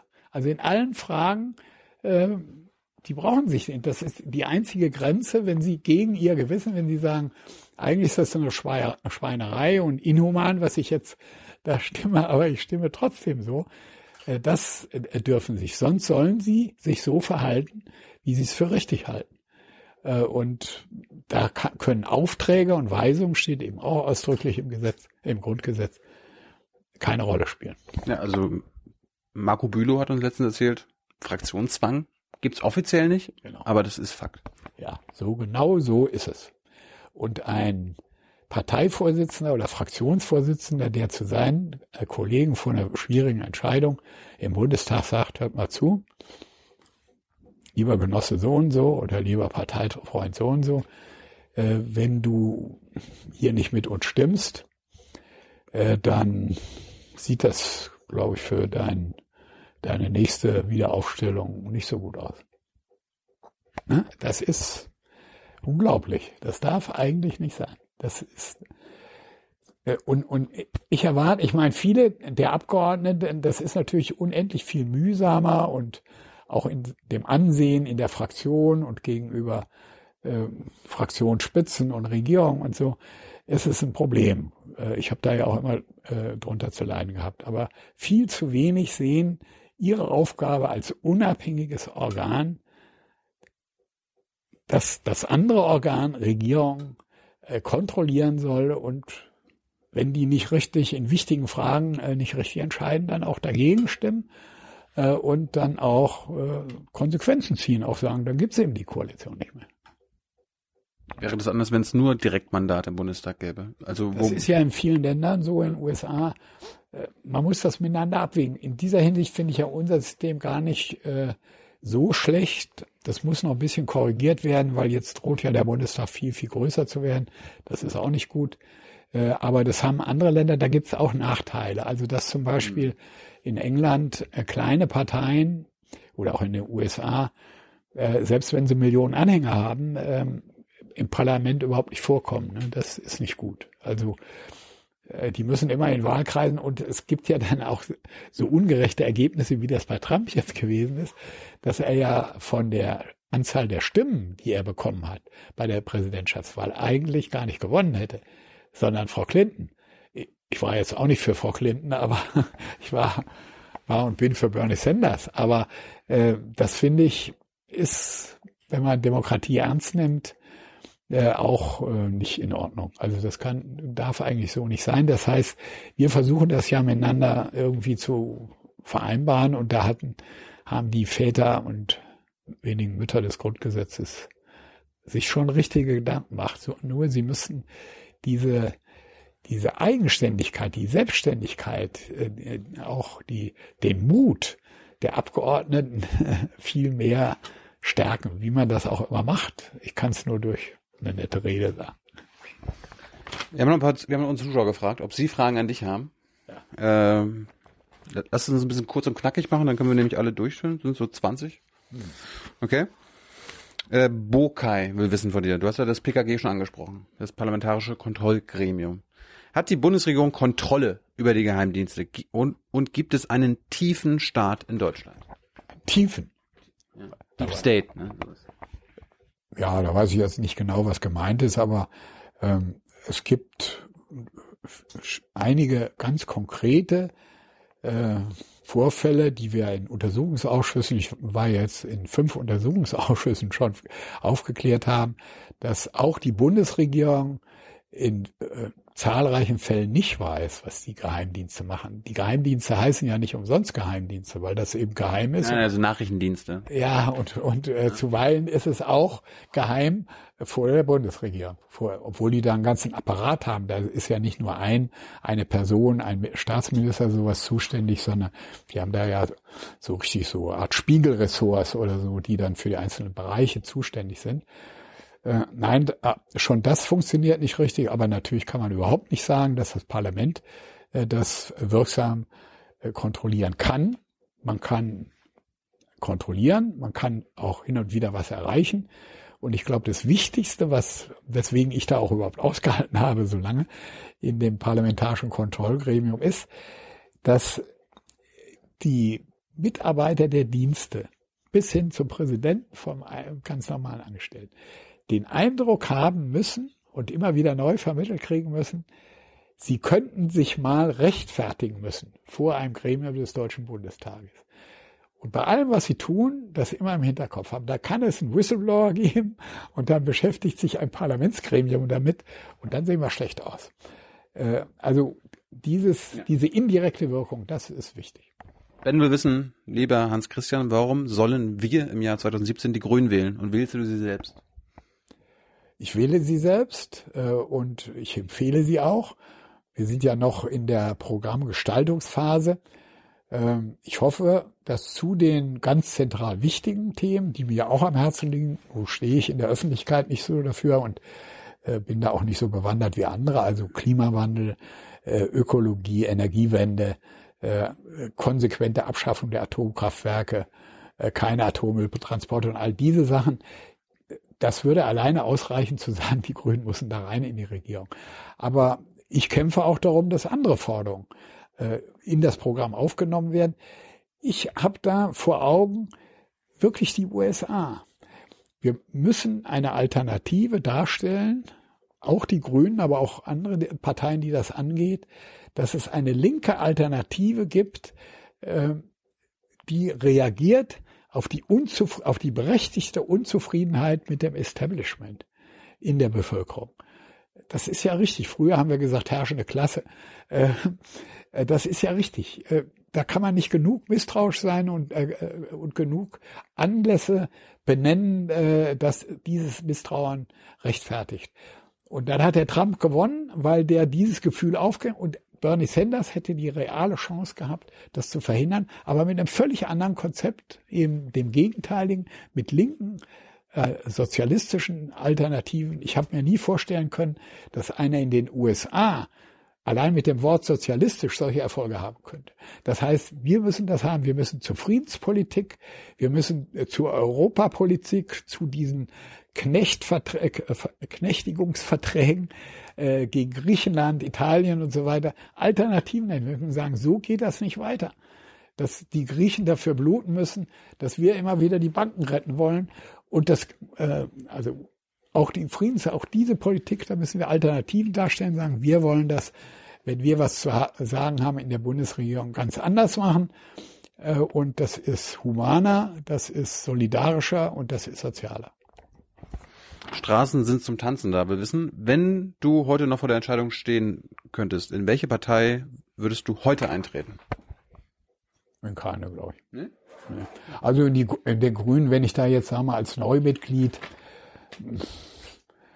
ich hätte, also ich wüsste ja jetzt nicht, wie das alles funktioniert und kenne mich da da nicht aus und weiß, wie man auch versuchen kann, innerhalb und außerhalb der Grünen äh, für die Grünen Inhalte zu wirken.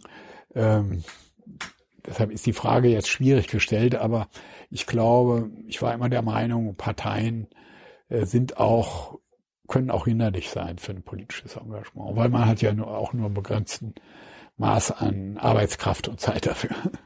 Äh, Dickens will wissen, mit wem isst du gewöhnlich Mittag am Bundestag? Gibt's da? Ich esse nie Mittag.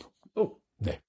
Ich war, glaube ich, in der Kantine des Bundestages in den 20 Jahren äh, zwei, dreimal, weil ich mich mit anderen getroffen habe. Ich komme nicht dazu. Hm.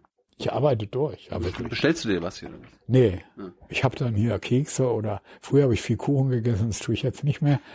Ähm, ich esse äh, mal hier Cornflakes oder Müsli oder sowas, trinke viel Milch, ja immer noch, äh, und esse abends. Leider sehr ungesund, sehr spät. Steffel wissen, durch welche Medien informierst du dich täglich? Äh, auch da bin ich sehr, sehr einseitig. Das ist auch ein Grund, warum ich sage, hier, ich muss aus diesem Räderwerk raus. Ähm, ich informiere mich im Augenblick über Handy und über meinen Laptop äh, aus den abgekürzten Tickermeldungen, die ich kriege, oder auch aus Rückmeldungen, die zum Beispiel auf meine Tweets kommen. Da informiere ich mich und dann kriegen äh, Abgeordneten immer Pressespiegel, wo ausgewählte Artikel zum Beispiel jetzt zum Bereich innere Sicherheit, wo wir jeden Tag so einen Packen kriegen, die blätter ich durch und das eine oder andere lese ich da auch. Also das ist eine sehr Äh, dass man richtig mal eine Zeitung ganz liest, das ist die große Ausnahme. Leider. Jonas, wir wissen. So, und natürlich, wo ich mich auch, wo ich abends leider immer mehr Zeit nehmen muss, äh, weil ich danach immer wieder gefragt werde, Talkshows. sind äh, nee, ARD und äh, ZDF Nachrichten. Also da gucke ich fast jeden Tag. Wir auch. Beide.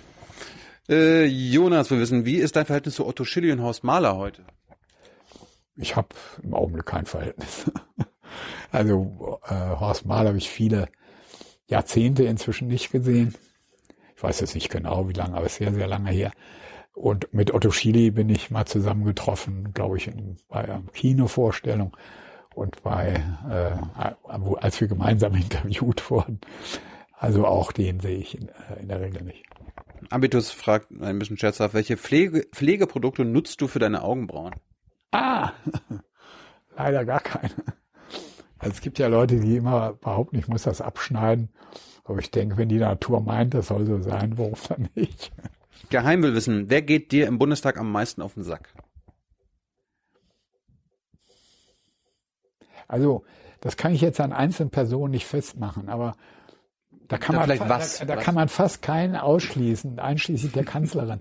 Wenn so äh, in, in diesem Politikerdeutsch, wo man gar nicht weiß, was das eigentlich immer heißt, wie die Werte der Europas werden wir sichern oder irgend sowas, anstatt das mal konkret zu machen und zu sagen, warum sie trotzdem äh, in Griechenland Teile der Bevölkerung in die Armut schickt, die null Einkommen haben, weil Herr Schäuble, die Kanzlerin äh, und äh, ja gar nicht mal in der Regel die Europäische Union, sondern es sind ja inzwischen solche Nebeninstitutionen, die da geschaffen worden sind, das wollen, weil sie meinen, die Banken müssen gerettet werden. Also wenn, wenn, äh, da gehe ich manchmal raus, weil ich das nicht mehr hören kann. Äh, äh, immer diese, das tun sie ja leider auch im Fernsehen. Also wenn sie schön konkret was sagen, dann höre ich auch manchmal zu, aber sonst nicht. Leon, wir wissen, wirst du in deiner eigenen Fraktion manchmal angefeindet? Wenn ja, wie gehst du damit um? Nee, ich glaube, da ist man schon solidarisch. Aber ich mache überhaupt kein Hehl draus, dass wenn ich manchmal bei Abstimmungen mich als einziger melde oder nur drei, dass mir das zu schaffen macht. Wobei ich mal sage, die anderen denken immer, dass, äh, da habe ich großen Spaß dran. Das stimmt überhaupt nicht. Das Gegenteil ist der Fall.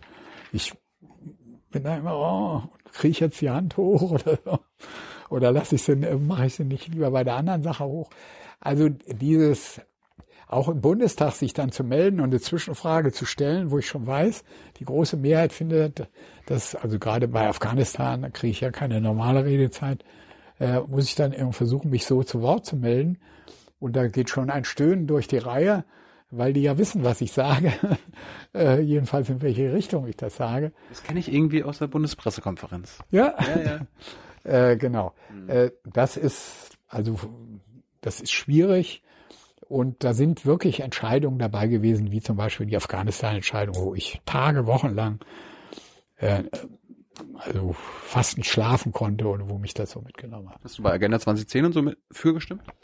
Äh, ich habe bei der Agenda 2010 lange dafür gestimmt. Also es gab ja so alle möglichen Einzelentscheidungen dabei, weil ich auch gesehen habe, wir müssen jetzt was machen. Äh, Damals wusste ich noch nicht, dass viele der Gesetze, die wir damals beschlossen haben, dazu geführt haben, dass Unternehmer nicht nur überhaupt keine Steuern zahlen, sondern sogar noch was rausgekriegt haben. Da dachte ich irgendwie, ich bin in, im falschen Film oder jedenfalls in der falschen Koalition. Äh, Aber am Ende habe ich dagegen gestimmt. Also ich sage das auch immer. Einige Teile, diese Zusammenlegung von Arbeitslosen und äh, Hilfe und ähm, Sozialhilfe habe ich für richtig gehalten und einige andere Sachen. Aber jetzt bin ich einer der heftigsten Gegner, jedenfalls dieser Agenda äh, 2010, so wie sie äh, jetzt geworden ist. Äh, ich bin ein äh, Anhänger des bedingungslosen äh, Grundeinkommens und finde das absolut demokratiewidrig und gegen die Bürgerrechte und die Rechte des Grundgesetzes, gegen die Grundrechte verstoßend, diese Sanktionen, die man da praktiziert. Das, da bin ich Gott sei Dank, inzwischen sind auch die Grünen soweit, äh, dass sie da die klare Forderung haben, die müssen mindestens sofort ausgesetzt werden, Moratorium, um mal zu sehen, was eigentlich passiert, wenn es diese, äh, äh, diese schrecklichen Sanktionen, dass von mir verlangt, also wenn ich in der Situation wäre, von Leuten verlangt wird, dass sie sagen, mit wem sie den Kühlschrank teilen, mit wem sie die Butter teilen, äh, mit wem sie zusammenwohnen. Also das sind Eingriffe in die Intimsphäre, in den persönlichen Lebensbereich der Menschen, wo das Bundesverfassungsgericht immer gesagt hat, das muss absolut von jeder staatlichen äh, von jedem staatlichen Eingriff, von jeder staatlichen Beobachtung frei sein. Ich begreife das nicht, wieso das heute immer noch gibt. Sister will ganz kurz wissen, legst du immer noch dein Smartphone in den Kühlschrank? Leider nicht. Da ist einer, ein kleiner. äh, äh, Snowden hat diesen Auftrag gegeben. Ich habe das lange Zeit auch gemacht, aber ich habe ihn immer noch in der Tasche auch jetzt. nee, oder hin. Äh, Kranich will auch kurz wissen, wenn, welche zwei Gesetze oder welche Änderungen würdest du durchsetzen, wenn du morgen Kanzler wärst und die Mehrheit im Bundestag hinter dir wüsstest? Eine oder zwei Sachen. Ja, das kann ich, also, äh, Spontan? Also ganz spontan würde ich abziehen aus Afghanistan. Äh, nein, ja, ich würde sofort abzu. Wir sind ja auch noch im Kosovo, da sind wir noch länger dran. Ich würde diesem sicheren Herkunftsland Kosovo. Ja, sicheren Herkunftsland ist die Bundeswehr erforderlich, damit wir damit es auch sicher bleibt, mhm. würden die jetzt sagen. Mhm. Also äh, ich bin äh, dafür, sofort Kriegseinsätze, äh, zu, also Kampfeinsätze zu beenden. Und da ist, steht an erster Stelle Afghanistan. Und äh, ich würde das auch möglichst schnell jetzt mit dem Kabinett so besprechen. Und ich würde auch bei der Agenda 10 äh, diese Sanktionen streichen. Das ist mir auch ein ganz wichtiges Anliegen. Und Darius fragt, wie ist deine Meinung zur NATO? Bist du pro NATO? Also, raus aus der NATO? Braucht die NATO noch? da sage ich jetzt mal was ganz Ketzerisches. Als der Trump, der ja nun äh, ein ganz schlimmer Finger ist, nicht nur Sexist, Rassist und sowas, aber ein schlimmer Finger ist, aber als der mal geäußert hat, das tut er ja schon lange nicht mehr, er will auch äh, die Existenzberechtigung der NATO überprüfen, habe ich genickt. Das tue ich sonst bei ihm nicht. Und äh, Quiet will wissen, wann ist deiner Meinung nach ein militärischer Einsatz legitim? Also eine Grundvoraussetzung, da sind sich die Grünen auch einig inzwischen, äh, ist, äh, dass es ein, äh, ein UNO-Mandat geben muss, das Sicherheitsrat, das ist vorgeschrieben. Äh, aber auch da äh, kann das nur in ganz, ganz wenigen Fällen sein, wenn auf andere Art und Weise nicht äh, Leben gerettet werden kann.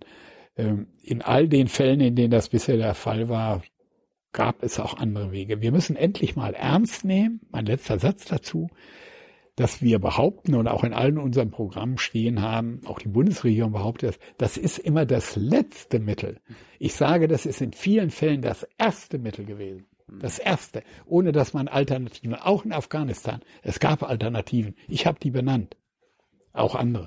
Und letzte Frage der Zuschauer. Liebe Hörer, hier sind Thilo und Tyler. Jung und Naiv gibt es ja nur durch eure Unterstützung. Hier gibt's keine Werbung, höchstens für uns selbst. Aber wie ihr uns unterstützen könnt oder sogar Produzenten werdet, erfahrt ihr in der Podcast-Beschreibung. Zum Beispiel per PayPal oder Überweisung. Und jetzt geht's weiter. Deutsche wieder will wissen. Gibt es Themen, zu denen du heute eine andere Meinung hast als früher? Ja, natürlich. Es gibt. Kannst du welche nennen?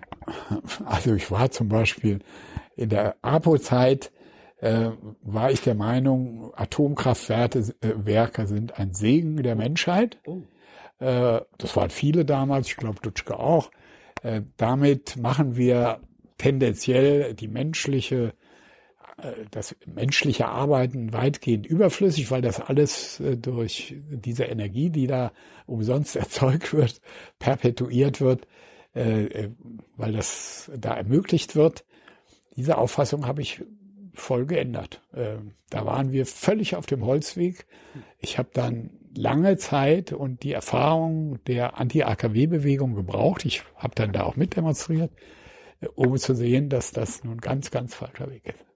Das war's. Dankeschön für die Zeit. Das war ein tolles Gespräch. Ja, okay. Danke, dass du, dass du es noch in deiner Amtszeit hinbekommen hast. Oder ist es Amtszeit, Mandatszeit heißt das?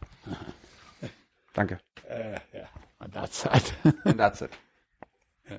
Ciao. Amt ist es nicht. Ja, ja. Also jetzt.